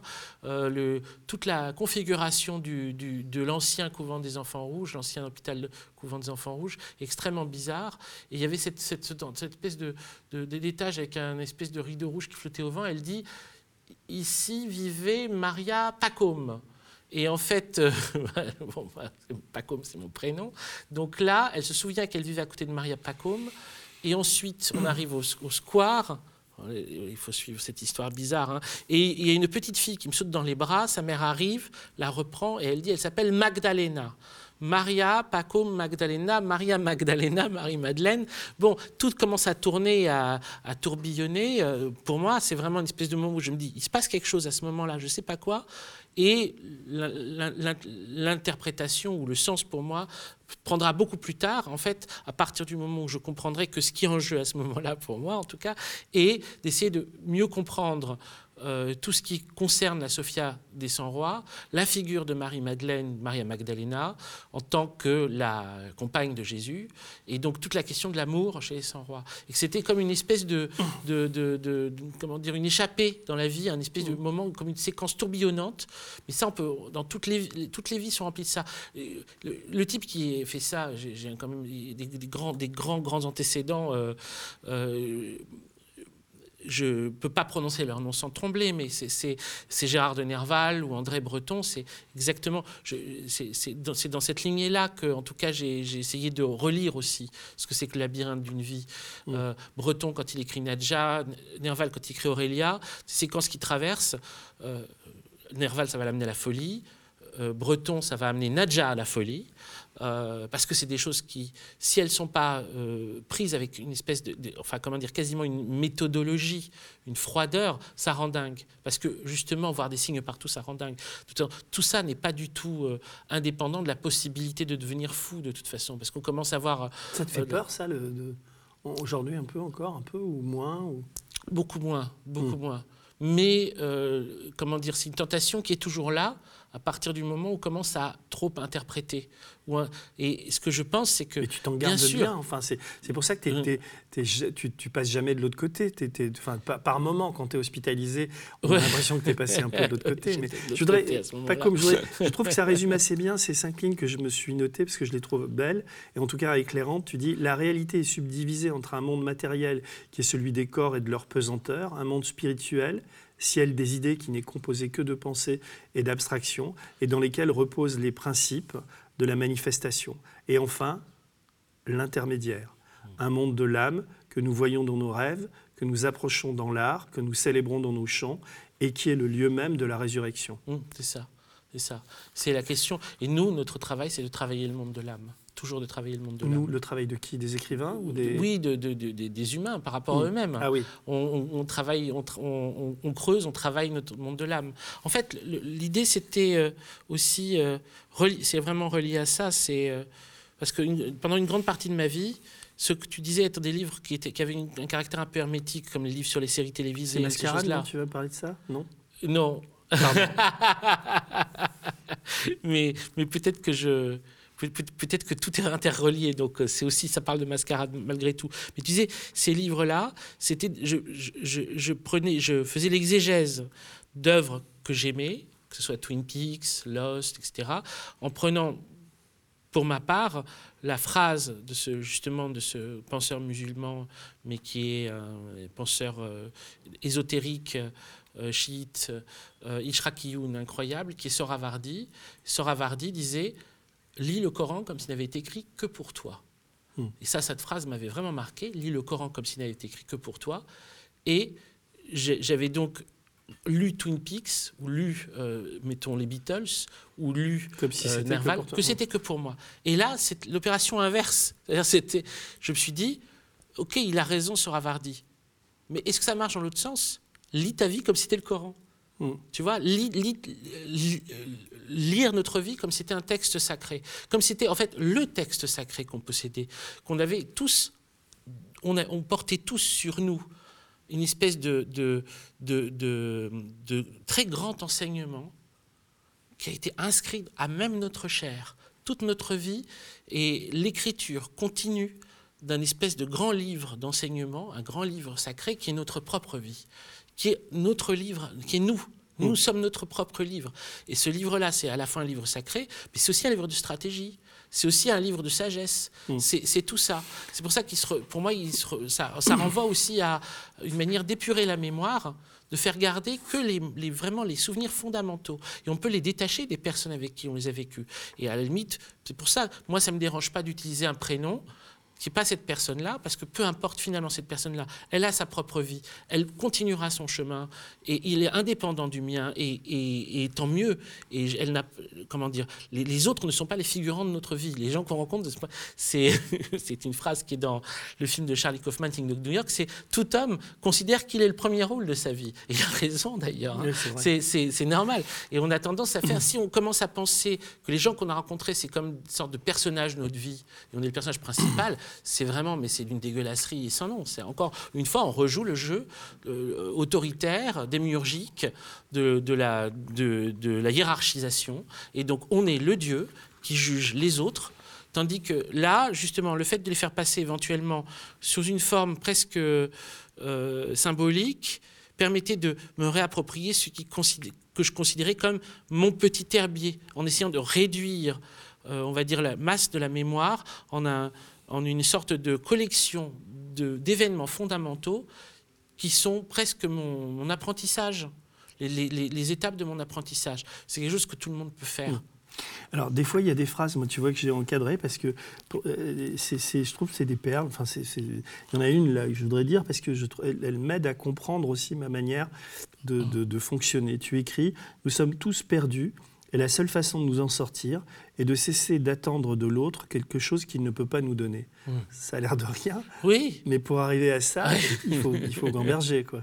Oui, et c'est quelque chose qu'on on n'arrête pas de, vivre, soit dans l'amour ou dans l'amitié. C'est là aussi où il y a un truc. Euh, c'était important pour moi d'écrire un chapitre sur euh, les déceptions d'amitié, mais aussi un chapitre sur euh, il y en a un qui s'appelle Rencontre avec l'homme, celui que les autres voient en nous. Euh, qui est comme euh, un, notre double en fait. Mm. Notre double qui est le double construit par les, par les autres. Que, comprendre, comprendre qui il est. Comprendre en fait ce qu'on on se dit, ce que les autres nous reprochent. En fait, ce qu'ils reprochent à cet homme-là, cet homme-là, il existe. Il existe au moins pour eux. Et c'est important d'aller un jour le rencontrer, d'essayer de comprendre qui il est, qu'est-ce qu'il a fait, qu'est-ce qu'on lui reproche, pas pour euh, s'accabler, Justement, dans cette histoire-là, l'idée, c'est de jamais rentrer dans un mode doloriste, de genre, oh, c'est ma faute, c'est mm. horrible, machin, je suis une merde. Ça, ça pour moi, c'est aussi mauvais que de s'enorgueillir. Il faut être neutre, il faut être avec soi comme, euh, je, je sais pas, comme un espèce de... Oui, exactement. Mm. S'observer avec une sorte de scientificité euh, mm. très difficile, je suis d'accord, mais... Alors, il y, a des, y, a des moments où on va être un peu plus léger, là, où, es, où, où tu, tu, tu parles de politique, et on en parlera on en parlera à la, tout, à la fin du livre. Mais ça m'a fait marrer parce que tu parles. Alors je te lis. Hein. La Chiraki et les Jospiniens ne m'inquiétaient pas. Ils ne m'étaient pas aimables, mais je ne les détestais pas. En gros, je m'en fichais. En ce sens, je dois quand même remercier toutes les âmes ravagées qui ont voté pour Sarkozy. Grâce à elles, j'ai été obligé de réfléchir politiquement. Avant, l'injustice de ce monde était beaucoup trop facilement tolérable pour moi. Ce monde, ça a toujours été l'enfer. Mais je ne voulais pas le voir et je n'y arrivais pas. Avec un démon au faciès ricaneur comme président, par contre, je n'y arrivais plus. Je n'avais pas le choix. Je devais me coltiner la question de ma propre impuissance politique.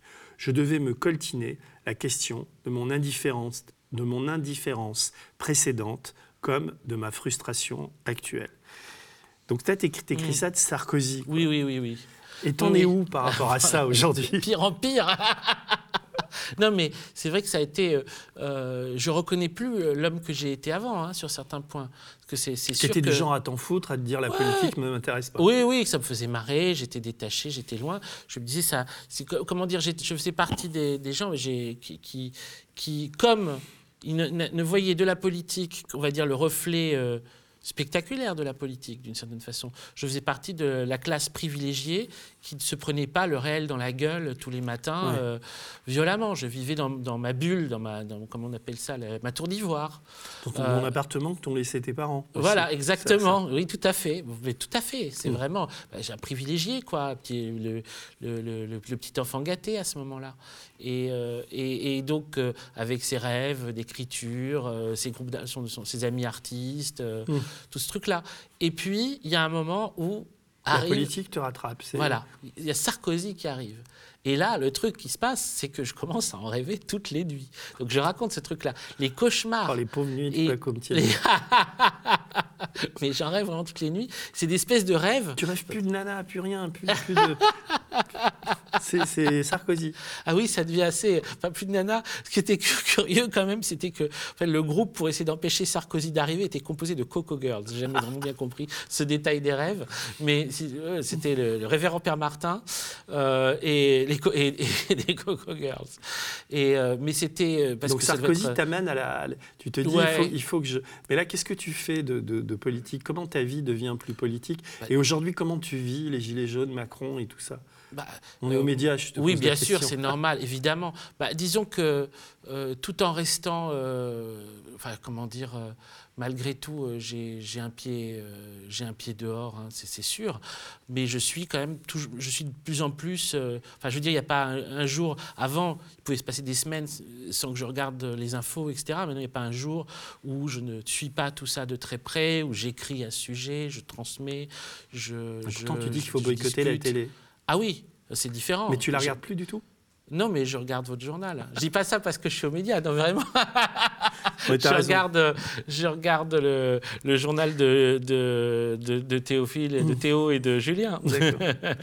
Et- Mais voilà, puis il y en a d'autres, hein, des médias sur Internet que Mm. je regarde. Je regarde Arrêt sur Image, Thinkerview, euh, Mm. etc. On a sur Internet suffisamment de, de, de, de- de médias alternatifs pour ne pas avoir à regarder la télévision euh, classique, qui pour moi, de toute façon, est une, poubelle, Mm. un truc. Mais enfin, comment dire, c'est, même un démon, on donne pas ça. Mais un- on a trop d'humanité pour donner à manger un démon BFM TV. Enfin, c'est, c'est infâme. Mais les quelques fois où je le vois, c'est, euh, c'est quand je suis euh, euh, quoi dans, dans la famille ou, ou chez, des, chez des amis euh, qui d'un coup ont la télé ou allumée, on ne sait pas pourquoi. Ou- Mais, mais, mais, mais- et donc du coup, j'aperçois des morceaux de ce que c'est et je vois mais le, le- le chaos mental dans lequel ils sont.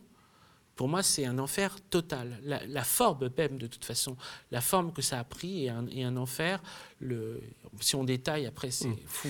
D'ailleurs, je te, je te lis encore, on doit être libre de tout sauf de faire des compromis avec notre Mm. vision. Ce que les amis que j'admire m'ont appris, c'est qu'on ne doit jamais cesser de lutter contre les sirènes du bénéfice personnel pour garder intacte notre éthique initiale. Et cette lutte nous définit. Mm. C'est, Mm. euh, et, et à la fin, tu dis ce que les grands artistes nous démontrent, à la fin du page Mm. 104, hein, nous démontrent sans cesse, c'est qu'on gagne tout à être libre, à refuser le cynisme et la corruption, à travailler sans cesse à des projets qu'on nous prétend impossibles, Mm. à refuser les petits choix et les petits amours. Ce que les grands vivants nous montrent toujours, c'est qu'on ne gagne rien à se priver ni à priver autrui de quoi que ce soit, et que la liberté est toujours la mélodie dont le chaos de la vie a besoin pour ne pas s'effondrer sous les constructions délétères du monde. Ouais. C'est pas mal. merci. non, et, tu, Mhm. alors je, je- je franchis quelques pages Mm. et je te lis encore parce que c'est. Et encore, vouloir n'est pas le bon terme. Ils ne savent plus aimer autrement. La souffrance, c'est comme une carte maudite tirée au jeu et qu'on veut remettre au plus vite en circulation. Mais ce qui nous revient sans cesse entre les mains, en réalité, on ne peut pas en défaire en le refilant à quelqu'un. Rien ne sert d'essayer de s'en débarrasser. Il faut la brûler soi-même avec le feu de son âme, et c'est le travail de toute une vie. Mm. Tu parles Ça, de quoi là? En fait, là, je parle de la, de la question de euh, faire subir à autrui le mal qu'on a reçu pour ne plus s'en ressentir, et qui est une espèce de technique classique de vie qu'ont les, les gens, un truc qu'on peut voir dans toute vie d'ailleurs. hein. Quelqu'un qui, a vraiment, qui en a vraiment bavé va euh, en faire baver un autre à son tour. La, la circulation des, comment dire, le, parce que la loi des actions et des réactions réciproques, quelque chose qui a souvent été d'ailleurs traité par les Chinois, le fait de, comment dire, le, ce qu'on appelle aussi quand on dit toute action a des conséquences. Et euh, en fait, le- les actions qu'on reçoit sur soi-même, les, souffrances qu'on subit, les, traumatismes, etc., et la façon dont ensuite on va, euh, on va essayer de les refiler à quelqu'un d'autre, enfin de le faire passer, de, le faire subir pour moins le ressentir. Et en fait, comme non seulement on, perpétue euh, le, mal, ou en tout cas mais en fait, on, ne l'ôte que très très imparfaitement. C'est- illusoire. C'est un bien illusoire qu'on se fait. C'est comme quand on, est cruel. Sur le moment, on a l'impression de, quand on est en colère, par exemple, tu sais, on, on pousse une belle colère, on s'énerve contre quelqu'un. On a, on là, on a bien, euh, on sait qu'on lui a fait du mal. On se dit, mais bon, ah. et en fait, euh, c'est un espèce de truc, ce qui te remonte derrière, c'est encore pire. Et c'est l'idée de que tous les trucs que tu as subis, les choses vraiment mauvaises, c'est des trucs que tu dois vraiment travailler en toi. C'est exactement comme l'histoire du malheur euh, que tu transformes en bonheur. C'est vraiment toujours, c'est, de toute façon, c'est toujours un peu la même idée. hein. Le livre est entièrement sur cette idée-là et je ne lâche pas cette idée-là. Mm. Mais il y a de- cette phrase qui revient tout le temps sur on ne sait pas aimer ce qu'on aime ou euh, enfin redis-la Ouais. parce que tu la répètes tout Ah le temps. oui, oui, bah c'est la, en fait, euh, le, le livre, à un moment, j'ai commencé à vraiment le construire à partir du moment où j'ai, où je, j'ai, pensé, euh, on, on doit aimer ce qu'on aime. Et en fait, on passe tellement de temps à aimer, ne pas aimer ce qu'on n'aime pas. Mm. On, on passe plus de temps à ne pas aimer ce qu'on n'aime pas qu'à aimer ce qu'on aime. Mm. Et ça, c'est le problème. C'est-à-dire, si je dois le dire, ça, ça a l'air un peu euh, bizarre. En gros, ne pas aimer ce qu'on n'aime pas, c'est, euh, par exemple, mettons, on a parlé tout à l'heure de BFM TV. Si on avait parlé pendant une heure de BFM TV et cinq minutes du bonheur, ça m'aurait vraiment déplu. Non, non, mais j'en suis. Je, par- je le- partage complètement Ouais. cette idée et, euh, et elle- cette phrase m'a- beaucoup. Enfin, j'essaie d'appliquer. À part le végétarisme, j'en- suis encore pas là, mais je me pose pas mal de questions. Enfin bon, il y a beaucoup de choses que je partage euh, avec toi euh, qui, me parlent beaucoup. Quoi. Et par exemple, quand tu dis mon cœur ressemble à une maison de campagne délabrée sous l'orage, pendant que je répare la fenêtre du salon, la chambre à coucher prend la pluie, et pendant que je retape l'escalier, un éclair détruit la toiture. Je veux être heureux, et pour cela, j'essaie d'améliorer mes relations avec les autres, mais soudain, je sens un poids de mille, de mille atmosphères qui pèsent dans mon crâne. J'essaie d'apaiser mes angoisses et me concentre sur une idée positive, consolatrice, mais mes paroles deviennent superficielles, sentimentales, voire carrément débiles, et elles produisent l'exa- inverse de ce que je voulais obtenir. Je me retrouve pris d'insomnie, de scénettes obsessionnelles, etc. etc. Hmm. Mais ça, ça Ouais, t'arrive toujours ou tu t'es guéri de ça? Ça m'arrive moi, en tout cas. hein. Ouais. Bah, Non, on- mais il y a beaucoup de choses, en fait, si on les retraverse, j'ai l'impression que la plupart euh, ne sont plus en moi aujourd'hui, en tout cas.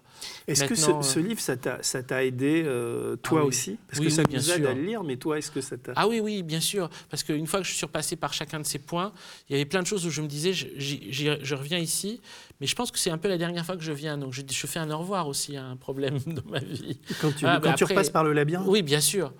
En fait, l'idée, c'est euh, c'est pas de c'est pas d'être complaisant avec ça, c'est de justement de, de brûler chacune des, chacune des choses qui t'a fait souffrir. Chaque fois, tu vas retourner à cet endroit-là, tu vois ce qu'elle t'a appris, tu dis merci, c'est bien en fait. Mais du coup, j'ai plus besoin que tu, plus besoin que tu restes, souffrance. Donc tu t'en vas. Mais il faut vraiment l'avoir, euh, l'avoir euh, l'avoir saisi, quoi. Quasiment euh, construire un temple. Ça, c'est un truc aussi qui revient, qui revient, qui est de, grosso modo, euh, on, est, tellement obsédé par ce, dont on a mal. Je dis ça en plaisantant, en même temps, je le pense sérieusement. Tu as une, dent carriée, tu as une, une, rage de dents. Euh, ça, ça, prend toute la place. Quoi. Tu peux avoir tous les plaisirs du monde, toutes les joies, toutes les bonnes nouvelles, mais tu as cette rage dedans. Cette rage dedans, elle est plus importante que tout ce qui peut t'arriver. C'est pourtant une petite rage dedans. Alors à ce moment-là, construis un temple à, à, ta rage dedans. Vraiment, c'est un dieu, cette rage dedans. Et un de, un de tes projets, c'est de ne pas devenir fou. Donc, il y, y, a une phrase que j'aime bien. Tu, Vraiment tu, ne pas tiens, devenir donne, fou. Si tu veux, ah oui, partage le verre d'eau. Ah, merci. Il y a une phrase que j'aime bien. Enfin, tu as l'air de rien. C'est la petite phrase qui vient. Tu parles des borderlines qui pourraient basculer et qui souvent, à deux doigts, enfin, tu parles de la folie. Et tu dis S'abandonner à la folie, c'est plier devant l'ennemi, c'est donner, donner raison aux demi-urges et à l'ordre pourri du monde qui ne fera plus qu'une bouchée de nous. Oui, oui, c'est ça. Ça, c'est un truc. Mais on sent que c'est du vécu, enfin, que tu étais, livre. Bah, en plus, après, il y a aussi tous les fous que j'ai connus. Mais ah oui, il y en a certains dans le bouquin. J'en parle de quelques-uns. Mais, mais euh, c'est surtout que le, le, fait que les, les grands génies qu'on aime pour leur folie, c'est pas leur folie, leur génie. Et je pense pas, je pense que c'est pas leur faire un cadeau d'aimer leur folie. Je parle de Nerval, Artaud, Nietzsche, toutes ces grandes Oui. figures qu'on aime tant. Euh, et qui ont, qui ont eu maille à partir avec la folie Van Gogh. Mais c'est pas la folie en fait, c'est le moment où le, ce qu'il y a de pourri dans ce monde a réussi à les coincer. Dire, ok, mais t'es coincé, ça y est. Nietzsche, ça se voit particulièrement chez Nietzsche. C'est vraiment le moment de ce qu'on appelle la folie de Nietzsche. Si vraiment il a été fou, si c'est pas un masque qu'il a pris parce que euh, il supportait pas la vie qu'il avait à vivre. C'est vraiment c'est questionnable. D'ailleurs, toute, toute folie est questionnable. Il y a plein de gens qui disent ça, de, de Hölderlin, de tout ça, Mm. te- qui se sont toujours posé la question est-ce qu'il est vraiment fou? Est-ce qu'il, est-ce qu'il, est-ce que à ce moment-là, il se moque de moi? Ou est-ce qu'il est vraiment fou? Ou toujours cette espèce de doute. Et pourquoi? Parce qu'il y a aussi quelque chose comme le moment de la folie, c'est le moment où finalement ce que ce y a de, décisif dans ce que tu as à dire au monde peut être, le monde peut s'épargner la peine d'avoir à le prendre au sérieux. Et on peut dire, il est génial, mais c'était un fou, donc sa vérité n'est pas une vérité, c'est la parole du fou. C'est la parole géniale, poétique, impossible du fou. Et donc, où ça devient de l'utopie, où ça devient du cauchemar, où ça devient de la paranoïa, etc. Mais c'est plus le, monde. Le, monde peut, à ce moment-là, euh, qui avait été démasqué pendant un, instant, peut à ce moment-là dire non, non, j'étais pas démasqué en fait. Il a déconné, il remet son masque, et puis le, ce qui qui va pas peut recommencer. Mais euh, alors que ce qui est vraiment, à mon avis, totalement décisif dans leurs gestes, dans leur, euh, dans leur poétique, dans leur vision, c'est c'est ce qu'elle contient de vérité, pas Mm. de folie. Et je pense qu'il y a une distinction entre les deux, même si, dans toute vérité prononcée, il y a toujours un moment où on a l'impression que de la simple fait de l'avoir prononcée la rend euh, presque tellement dingue qu'elle va nous rendre dingue à notre tour. Mm. Que on est, c'est le moment où on est le plus près du truc qu'on peut, tu vas euh, Mm. être pris. Et il faut vraiment faire gaffe. C'est comme un équilibre. euh, être- Mm. allez, on doit être à l'équilibre. Alors, il y a, il y a un- on arrive vers la fin du livre. Il y a- je crois que c'est au moment où ton chat, euh, ton incroyable chat, enfin, où tu peux plus vivre pendant Mm. la- l'agonie de, Ouais. de- de ce chat. C'est très, c'est, euh, c'est très déchirant ce passage-là, euh, et qui nous prépare d'ailleurs à la, à la mort de, de ton père, parce qu'on on vit avec toi à ce moment-là, et donc on, et donc Mm. tu, tu parles de, c'est intéressant parce que tu parles de la résurrection de la, de- dans la vie, et tu dis que c'est Mm. un changement d'état Mm. qui passe par la compréhension symbolique des événements de ce monde l'exégèse de la vie, l'exégèse de l'âme. Et cette exégèse s'accompagne d'une tr- d'une transmutation des réalités d'en bas, de sorte qu'elle cesse de nous plomber. Cette exégèse se nourrit de la crasse qu'on lui a donnée et elle en fait de l'or. Mm. C'est là où on a aussi une nouvelle explication du titre. Et tu reparles de la résurrection, de, de, de- de la résurrection dans la vie, et tu reparles Oui. des, des, des 100 rois. Oui. Et j'en arrive, tu parles de la mort de, de, de Hume, et tu en arrives à, cette, à, cette, à cette- ces quelques lignes. La mort n'a plus d'emprise sur celui-ci qui, par cette pratique, est ressuscité de son vivant. Le moment de la mort, c'est seulement celui du passage, un changement d'état. Les murs de la réalité s'effondrent et on passe dans une réalité plus vaste et plus complexe. Mais c'est encore le labyrinthe. Ouais. En fait, les, ceux qu'on a appelés les gnostiques, donc les 100 rois, ont beaucoup insisté dans leur texte sur l'idée que la résurrection, ce n'est pas un événement qui se passe après la mort, mais avant la mort. Ça, c'est dans, surtout dans un évangile qui s'appelle l'évangile de Philippe. Ça, c'est vraiment une grande, grande différence avec les chrétiens qui placent la, la résurrection après, Après la mort. mort. Chez les gnostiques, en fait, C'est-à-dire On- qu'avant, quand on est au moment de, de- de- de disparaître, avant son dernier souffle, ah non, mais bien avant, mais un un moment dans ta vie, tu as ce moment qui est la résurrection dans la vie, mais ça peut être maintenant. C'est- Tu dois ressusciter de ton vivant, c'est-à-dire qu'en fait, tu dois, de ton vivant, acquérir une conscience de la vie qui fait que la différence entre la vie et la mort s'estompe. Qu'il on va dire il y a une forme d'indifférence au fait que tu puisses partir maintenant ou demain. Et donc, tu es comme dans un espèce d'état ça veut dire que tu acceptes la mort à ce moment-là? Tu l'acceptes pour toi en tout cas. Tu l'acceptes pour toi. Tu, le, tu, l'ex- tu, tu en fais l'expérience, tu l'acceptes, tu la dépasses presque et tu peux vivre dans la vie comme ressuscité dans cette vie. Attends, Pierre comme je t'arrête, est-ce que ça veut Oui. dire que toi, tu n'as plus peur de mourir? Je, je le crois, je peux me tromper. Non, mais c'est J'en sais rien. J'en sais rien. J'ai pas été assez. J'aimerais j'aimerais avoir- plus avoir peur, mais je, j'ai pas été assez, confronté à l'imminence de ma propre disparition pour pouvoir te répondre. C'est-à-dire qu'il faudrait que là, euh, euh, au sortir de l'émission, euh, il y a un mec qui m'attrape dans la rue, qui me mette un couteau sur... Et on verrait, on verrait. Parce qu'il y a beaucoup de gens qui se la racontent, qui disent, moi, non, moi, j'ai pas peur de mourir. Et puis, Mais par exemple, moi, sur, le truc, sur puis- sur la question de, de- de l'enveloppe corporelle, Oui. de, oui. la crémation ou pas, Oui. tu as, des, de- des questions qui, qui préoccupent quand, quand on est, quand on réfléchit à ça Parce que tu parles de résurrection. Oui, oui, oui, tout à fait.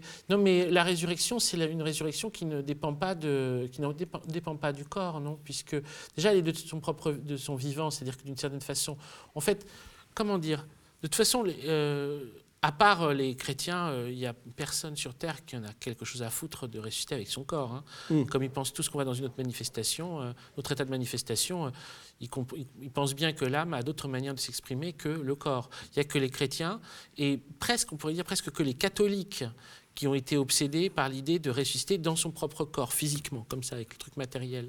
Ils sont tellement obsédés par le truc matériel, mais à mon avis, c'est un, truc niqué dans leur tête. L'idée de résurrection de son vivant, c'est un état, en fait, c'est un état qu'on acquiert, qui, on pourrait dire c'est un état, euh, on pourrait dire indifférence, si indifférence, ça voulait pas dire, si dans l'indifférence, il n'y avait aucune espèce de mépris. Tu sais, c'est comme le truc de Krishnamurti, le I don't care de Krishnamurti.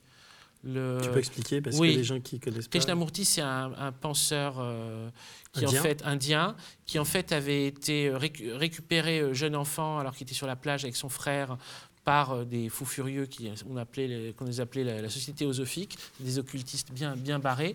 Ils avaient pris ce jeune enfant qui était probablement extraordinaire déjà, mais qui euh, ne demandait pas ça pour sa vie, parce qu'ils ils espéraient en faire leur messie. Et donc ils l'ont gardé euh, chez eux, euh, caché du monde, en le préparant pour qu'à 18 ans, ils sortent et ils disent la religion théosophique va être la religion universelle, blablabla. Bla, bla, bla. Quand il est sorti, il leur a dit, il a- fait une espèce de gigantesque fuck you au monde, incroyable. C'est-à-dire qu'il est venu, il a dit. Bon, bah, en fait, non, je ne vais pas être le Messie, il n'y a pas du tout besoin de Messie. Mm. Et en gros, il, il a dit, vous vous débrouillez par vous-même. Et il est devenu une sorte de penseur euh, euh, libre, Et universellement connu. universellement Se connu. libérer du connu. Ouais. Moi, un livre que j'ai le plus offert, c'est le livre que j'ai le plus offert dans ma vie à mes copains ou mes, mes copines dépressives en train de, de, de, de- de- de se séparer. Il y a toujours des moments de, quand la jalousie s'empare de toi, Ouais. etc. C'est de l'amour et de la solitude. Ah oui, très très beau, magnifique, magnifique. J'ai dû le- j'ai le- je- Ah, c'est, c'est c'est- Krishnamurti, c'est vraiment oui. un- Oui, c'est un, grand, un grand libérateur. Et une, une chose qu'il dit, à un moment, il a dit, vous voulez savoir mon secret? Mon secret, c'est que je m'en fiche. Et ça, c'est parfait. My secret is I don't care. C'est parfait si on enlève à ça toute connotation pé- péjorative. C'est-à-dire si on a, en fait, il faudrait trouver un terme pour ça qui serait le, euh, à la fois, on fait tout ce qu'on peut pour aider à ce que ce monde soit moins mauvais.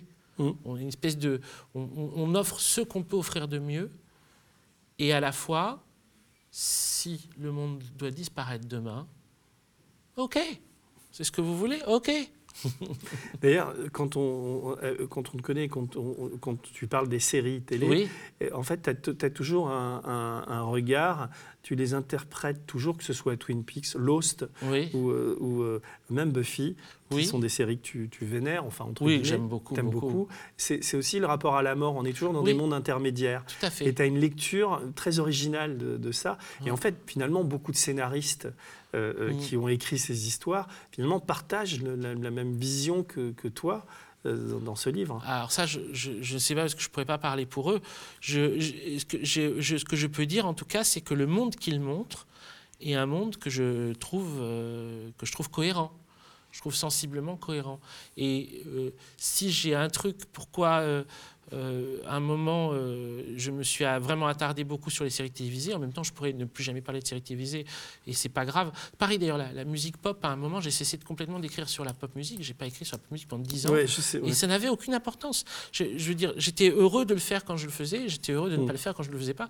J'ai fait sur les séries télévisées parce qu'il y avait beaucoup de séries télévisées que je trouvais pas- particulièrement passionnantes qui passaient et en même temps qui, comme, elles exigeaient quasiment d'elles-mêmes, comment dire, un accompagnement dans le sens où elles posaient plein de questions, que les gens étaient toujours en train de dire j'essaye de comprendre, j'essaye de comprendre. Moi aussi j'essayais de comprendre, ça me passionnait. Je me suis dit on va commencer à essayer de voir ce qu'elles veulent nous raconter. Elles voulaient nous raconter des choses sur notre réalité, sur notre monde. Souvent elles avaient un caractère prophétique un caractère politique, un politique puissant. Une toute récente dont on peut dire ça complètement, c'est Watchmen. Le Watchmen qui est passé qui est terminé il y a un mois. euh, Watchmen de Lindelof, un truc assez extraordinaire au niveau politique, assez passionnant. Non, je vais regarder Watchmen. Encore deux mots. Si tu euh, veux, t'es pas oui, obligé. Non, non, mais souvent j'écoute. C'est comme Krishnamurti, I don't care.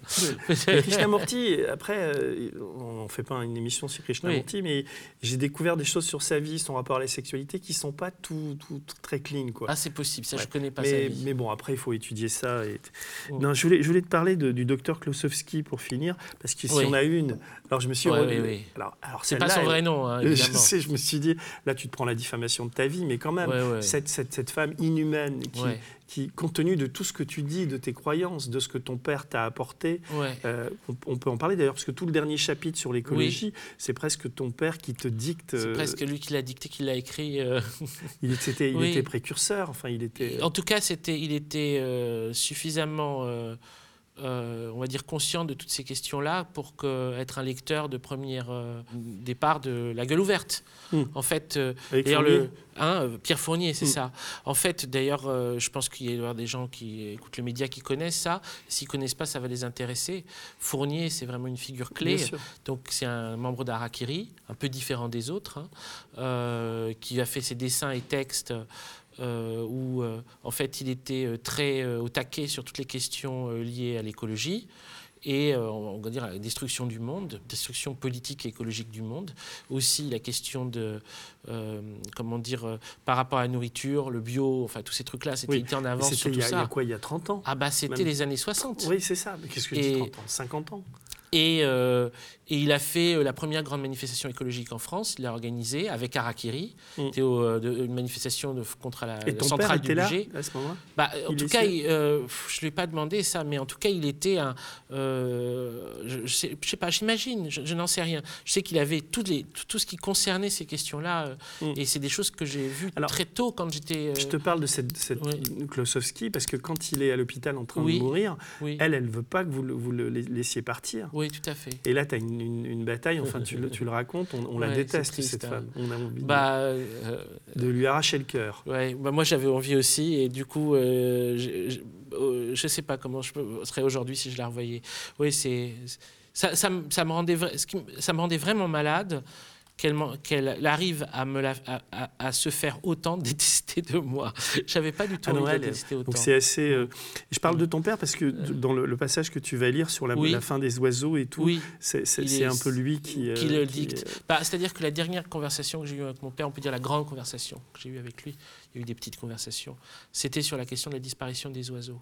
Alors, c'est très particulier. voyez, on- euh, mon père euh, était euh, déjà, euh, je ne sais pas combien de jours de passer de l'autre côté, euh, mais pas plus beaucoup.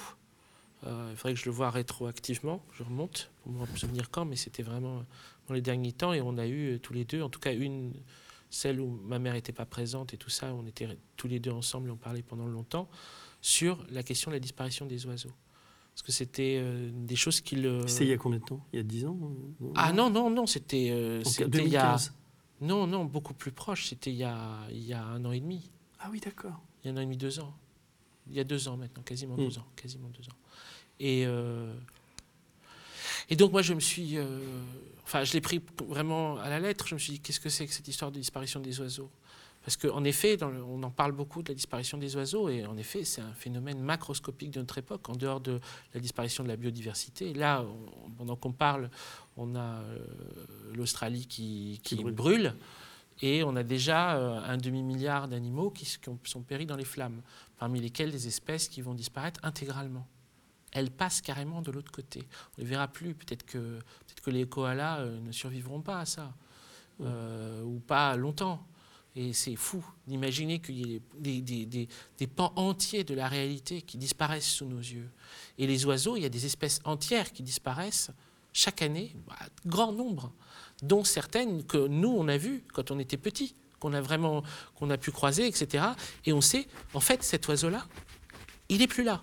Et, bon, comme j'articule ensemble peut-être des choses qui ne sont pas euh, forcément euh, immédiatement euh, com- Captables. communes, que- oui, enfin disons que moi, ce que ça m'a fait penser, c'est un grand texte soufi, qui est le texte de Faridoni Nattar, le langage des oiseaux, où, les- où il y a des oiseaux dans une terre totalement chaotique. C'est un texte où il y a que- les oiseaux sont les personnages principaux. Les oiseaux se rendent compte que le monde est en train de, de se détruire et ils disent où est le chef de ce monde? Où est le Simorgue? C'est un texte persan. hein. donc euh, c'est euh, Simorgue vient est anti-islamique, c'est une divinité persane, c'est un grand oiseau. Euh, le Simorgue, l'oiseau Simorgue, où est le Simorgue? Et, euh, et en fait, le Simorgue n'est plus là, et ça. Et il y a une, une plume qui tombe au milieu du, pays en guerre, et le plume montre que l'oiseau Simorgue quelque part. Ils comprennent qu'ils doivent aller le chercher sur une île très très loin, une île très proche de l'île comme Lost et tout ça, une espèce d'île déserte entre, qui est à la frontière de ce monde et de l'autre monde. Donc il y a toute l'histoire où ils vont chercher le Simorgue. Je ne veux pas vous raconter en détail, c'est- c'est pour d'autres gens. On persan le ferait série mieux. là. Voilà, personne ferait mieux. Moi, j'ai pensé, les oiseaux qui disparaissent, c'est les oiseaux se barrent sur l'île et nous laissent, nous, nous démerder. Mais si les Là, oiseaux se le barrent cas, sur l'île, Mm. Hein C'est pas ce qui nous arrive en ce moment. Non. C'est pas mais- ce qui leur arrive. oui, mais, mais c'est cette image-là. Mm. Les oiseaux disparaissent. Ça veut dire aussi que comme euh, quelque chose qui fait que ce monde peut tenir comme, euh, comme une réalité à la fois matérielle et spirituelle disparaît. Parce que l'oiseau aussi, c'est l'intermédiaire. Souvent, il est considéré comme l'intermédiaire quand on parle du langage des oiseaux dans l'alchimie. Mm. C'est le, le langage des oiseaux, c'est le langage diplomatique, c'est la langue secrète. Mais la langue secrète aussi, c'est celle qui fait qu'un humain accède à un savoir qui n'est pas humain. Il parle le langage des oiseaux, il parle le langage des êtres célestes, il parle le langage des âmes. Mm. Et la disparition des oiseaux, c'est la disparition aussi de... C'est-à-dire que la Terre devient intégralement ténébreuse. Mais l'image qu'on a de l'Australie, c'est aussi une image d'une Terre qui devient intégralement ténébreuse, qui, se détruit comme ça. Donc toutes ces images terribles, c'est ces images-là que je partageais avec mon père à ce moment-là, qui fait que après, évidemment, s'il y avait une suite à ça, enfin, comme un travail de deuil commencé, c'était de prendre euh, cette- ce questionnement qui était le sien et d'aller le, le mener, moi, à mon tour. Mm. Et qui était un questionnement écologique, mais aussi un questionnement politique. Tu, tu savais en démarrant, euh, tu m'as donné la crasse, de la crasse et j'en ai fait de l'or, que tu parlerais de ton père ou c'est venu au fil de, de l'écriture? Je savais à partir du moment où j'ai commencé, j'ai décidé que ce livre était un livre, comme vous me l'aviez demandé avec Ariane, euh, grosso modo comme un art de vivre, comme un art de, bo- de bonheur, que j'allais devoir retraverser tous mes plus grands malheurs. À partir du moment où tu sais que tu vas devoir Mm. retraverser tes plus grands malheurs, tu sais que tu devras aussi retraverser et affronter quelque chose comme les deuils Mm. qui ont jalonné ta vie, tout autant que euh, les, les- les ruptures amoureuses, les, les déceptions, euh, déceptions professionnelles, ouais, l'impuissance politique, euh, ou euh, des choses comme ça. Alors, ça me permet de conclure avant que tu lises un petit peu, euh, parce que je voudrais vraiment que les, les- les gens qui nous regardent comprennent, la, et c'est en le lisant, je pense qu'ils vont comprendre la, ta science de l'écriture et de, et en plus, tu l'incarnes tellement que, me semble-t-il, c'est important que tu lises quelques pages. Mais avant, je voudrais conclure pour que les, sur, sur un peu ce que, qui pour moi est une sorte de chute. Quoi. Ce que tu dis, euh, tu le dis d'ailleurs, tu le sais, lecteur, c'est pourquoi ce livre est aussi le tien. Nos souffrances n'ont aucune valeur si nous ne leur en donnons pas. Mmh.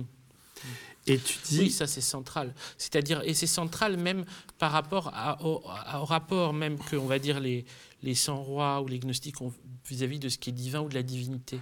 C'est quelque chose qui, euh, comment dire, ils participent, eux, de sa constitution. C'est pas c'est pas quelque chose d'extérieur, c'est pas quelque chose d'extérieur qui nous est donné, c'est quelque chose que nous on pourrait dire nous créons ou nous contribuons à créer. C'est un, c'est un, donc les, les, les souffrances n'ont pas de sens si nous n'en donnons pas, si nous n'en attribuons pas. Ça veut dire que de toute façon, même l'éthique, c'est quelque chose qu'on doit créer de nos propres mains. C'est, et c'est et c'est ça d'ailleurs la condition du bonheur. Mm. Sinon, sinon, on ne serait pas heureux si on ne l'avait pas fait nous-mêmes. Il y a une phrase que j'ai retenue, tu dis euh, nous, sommes, nous sommes les magiciens de nos vies. Oui. Et, juste avant, tu donnes cette explication, et je voudrais euh, finir là-dessus avant de te poser une dernière question.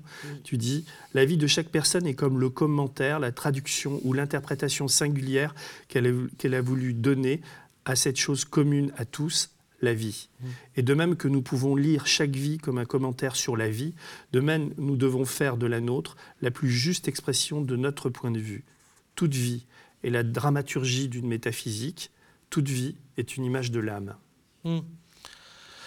Ouais, ça, ça, je ne pouvais pas savoir, je pense, quand j'ai écrit ce livre, que j'arriverai à cette idée à la fin, qui est une idée qui a l'air en même temps une évidence et qui est compliquée. C'est comme un tour sur soi-même, de dire que toute vie est un commentaire sur la vie. Ou toute vie, en fait, toute vie humaine, on pourrait dire, on prend une vie humaine, et cette vie humaine, c'est un commentaire que la personne, c'est la façon dont cette personne perçoit ce que c'est que la vie. Et de la même façon, on peut dire qu'est-ce que c'est que nous, nous, comment dire, agir correctement, c'est agir comme on voit, comme, comme, on considère que les autres agissent quand ils agissent correctement. C'est des choses très simples et très compliquées à la fois. C'est très bizarre comme sentiment. Mais je pense que c'est ça le truc juste. C'est-à-dire, euh, la vie qu'on a traversée est un commentaire sur ce truc commun à tous, la vie. Donc, la vie qu'on vit est l'image que nous, on donne de ce que c'est que la vie. C'est, ça raconte quelque chose sur la vie, la vie en général. Et toute biographie, c'est pour ça que quand on lit une biographie, on lit mais on pourrait lire tout autant la biographie de quelqu'un de dit extraordinaire. Beaucoup de gens lisent des biographies de figures historiques, tu vois, les figures d'impératrices ou de machin. On peut lire ça. Mais on pourrait aussi lire la vie de Mister Nobody, de n'importe qui, de, notre voisin. Moi, j'adorerais avoir la biographie de ma voisine du dessus. C'est une vieille dame, je sais pas quoi. Et j'aurais la biographie de la voisine du dessus, je lirais et je dirais Ah, c'est ça la vie parce que chaque vie est un commentaire sur la vie. Chaque vie nous informe sur qu'est-ce que ça pourrait être la vie. Dans chaque vie, on va retrouver euh, euh, des déceptions, des joies, des machins. Et des gens qui des gens qui sont pas les magiciens de, leur vie ont, raté leur vie ou sont passés à côté. Ça, c'est vraiment une appréciation. Euh, comment dire Vraiment, la dernière chose au monde que j'aimerais faire, c'est de juger la façon dont les autres conduisent leur vie. Je pense que vraiment c'est quelque chose qu'il faut s'interdire absolument. C'est un truc, c'est presque une, là c'est presque une figure interdite, c'est le jugement sur autrui. C'est, on peut dire, j'aimerais pas être à sa place. On peut dire, ça ne doit pas être terrible pour lui, etc. Mais on ne peut pas dire est-ce qu'il a réussi ou raté. Tu vois, pire, on choisit les pires figures de, de, de, de, nuls, de mecs qu'on déteste, qu'on déteste tous aujourd'hui. Madame Klosowski, par exemple. Voilà, cette Madame Klosowski, tu vois, je sais pas quoi, euh, Philippe Val, machin, on pourrait dire, euh, Philippe Val, quel commentaire sur la vie que sa vie. quel triste commentaire sur la vie que sa vie. avec ce mec. On ne peut pas terminer avec ça. Nous on va pas, ça, ça te force à que je continue encore parce que j'ai envie d'expliquer le truc qui est, le truc qui m'importe le plus et que j'ai du mal parce que en même temps ça semble une évidence, en même temps c'est pas évident, c'est ah, qu'est-ce que c'est agir bien? Parce que je me suis toujours posé cette question-là. C'est quoi l'action éthique? C'est quoi agir bien? Agir bien, c'est agir, comment dire, c'est agir comme on aime réagir en fait. C'est vraiment et tout dans notre vie est comme ça, c'est-à-dire qu'on on doit, essayer euh, d'être le plus cohérent possible par rapport à ce qui nous semble être, juste. Euh, tous les moments où on déconne par rapport à ça, c'est-à-dire grosso modo les moments où on fait des choses qui nous dégoûtent, où on, parle à, autrui de façon, on se dit mais c'est pas possible, comment j'ai pu lui parler comme ça, où on, où on est indifférent par rapport à notre manière d'être d'autrui, c'est les moments où on gâche cette espèce de cadeau immense qu'on pourrait dire, qui est, au cadeau, ou en tout cas le seul cadeau, l'unique cadeau qu'on nous a donné, qui est la vie. On a un truc qui est la vie. Ce truc-là, on doit en faire une très grande chose. C'est très important parce qu'il n'y a rien de plus important pour nous que ça. Il n'y a rien qui le dépasse. Mm. On a la vie, cette espèce de truc bizarre qu'on nous a donné. À travers ça, on a comment agir à travers, à travers cette vie. C'est en agissant euh, comme on aime que quelqu'un agit au sein de sa vie. et tout, est un peu comme ça. Et c'est une espèce de truc pour s'y repérer, ça semble être kaléidoscopique. Et en même temps, à la fin, le but, c'est d'arriver à faire une figure simple de tout ça. C'est-à-dire, à partir du moment où on trouve la cohérence, où la cohérence advient, alors. Mais la cohérence, qu'est-ce que c'est? C'est à chaque fois, c'est on a deux choses contradictoires dans notre vie, on essaye de les faire se rapprocher mettons, on, a deux choses contradictoires. Deux choses contradictoires, par exemple, on est pour la liberté et en même temps, on voudrait qu'un tel fasse ce qu'on lui a demandé. On doit trouver un point de rencontre entre ces deux choses. Est-ce qu'on arrive à un endroit où on n'a pas besoin de lui demander alors, est-ce qu'on peut le faire nous-mêmes Ou alors, est-ce qu'on a vraiment besoin de lui? Dans ces cas-là, est-ce que lui, il a vraiment envie de le faire? Et trouver le point où, en tout cas, à chaque fois, euh, ce dont on a besoin et en même temps la liberté d'autrui arrive à se rencontrer, le point de rencontre entre les deux, et tout est un peu comme ça. C'est à chaque fois, on a on a des pôles qui sont des pôles contradictoires autour duquel traverse notre vie. Mettons un pôle contradictoire classique. À la fois, on est égalitariste, et à la fois, on n'a pas envie de se fader des emmerdeurs. Mais ça, c'est un truc central. J'en constate plusieurs pages là-dessus. Tu sais, tu peux être égalitariste politiquement, mais tu ne considères pas que n'importe qui a le droit de prendre tout ton temps, mm. parce que c'est précieux le temps. Donc, tout le monde connaît ça. On peut être vraiment politiquement, et on doit pouvoir faire quelque chose de cohérent avec ça. On n'est on est, on pas supposé accepter, en gros, on n'est pas au service euh, comment dire, de, la plus grande gueule d'emmerdeur venu, et en même temps, à ce moment-là, on, ne lui doit pas euh, notre temps de plaisir, notre temps de vie. On n'est pas obligé d'aller dîner avec quelqu'un qui nous emmerde. On n'est pas obligé de, on n'est pas obligé de tout ça. Et en même temps, on peut très bien considérer que par contre, il, on doit, il doit pouvoir vivre dans un pays où il obtient exactement la même chose que nous pour la même chose qu'il puisse produire. La métaphore qui me vient quand je t'écoute, c'est que c'est comme du cristal. À un moment donné, ça doit s'agglomérer exactement. par une sorte de magie et on ne sait pas comment ça marche. Et, le bonheur, c'est le moment où on arrive à faire se, euh, se rencontrer vraiment, se rencontrer des choses qui sont comme des contradictions de notre vie ou des contradictions ordinaires qu'on a tous par rapport à, à la fois à notre liberté, à notre sentiment du devoir, toutes ces choses-là. Des moments, c'est des espèces de moments, et, et, c'est ça qui crée les troubles, et c'est ça qui crée ensuite les problèmes qu'on peut avoir, etc. Si on arrive à, ces moments-là, ces moments de convergence, des moments d'incroyable bonheur. Mmh. Écoute, euh, ma dernière question, elle, va peut-être te paraître un peu euh, bizarre, mais quand tout à l'heure, j'essaie de, te présenter. En montant les escaliers, je me disais, mais comment je vais le présenter? Et en fait, je ne savais pas comment te présenter. Mm. Parce que il y a tellement de, de Moi, je trouve ça cool, en fait. Ouais. J'ai pas du tout envie d'être. Parce qu'on je regarde, tu regardes Wikipédia, tout ça, on dit philosophe, vidéaste, artiste, écrivain. Ça veut rien dire. Tu sais, moi vraiment, ce qui serait une réussite dans ma vie, vraiment, si je peux, un jour, ça, c'est le cadeau qu'on fasse, c'est de ne pas avoir besoin de me définir. Ça me semble tellement. Euh, qu'est-ce qu'on s'en fout? En tout cas, euh, bah, c'est très bien. oui, on s'en fout, mais à un moment donné, quand tu essaies d'être un médiateur euh, et de présenter quelqu'un, tu dis non, non, mais c'est pas ça, pas comme. Mais en tout cas, ce livre est un livre indéfinissable. Tant mieux. et, et j'invite vraiment tu sais, je le dis pas souvent. Enfin, je le dis quand moi, je, les gens que j'invite, c'est c'est pas parce que je on se connaissait, on n'est pas spécialement amis. On, je, t'aime beaucoup. Enfin, je peux te le dire à la fin de l'émission. J'aime beaucoup tout ce que tu écris, mais ce livre est formidable. Et vraiment, je, je voilà, c'est rare quand je passe un moment avec un. eh bien, il y a des moments d'éblouissement. C'est ce que j'ai dit. Il y, a des, il y a des pages euh, qui sont vraiment belles, et rien que pour ça, il faut il faut il faut te lire. Et je pense que ça aide ça aide à vivre. Voilà. Merci, merci. beaucoup, Paco. Le média est indépendant des puissances financières et n'existe que grâce à vos dons. Soutenez-nous sur lemediatv.fr. Et pour ne rien rater de nos contenus, abonnez-vous à nos podcasts.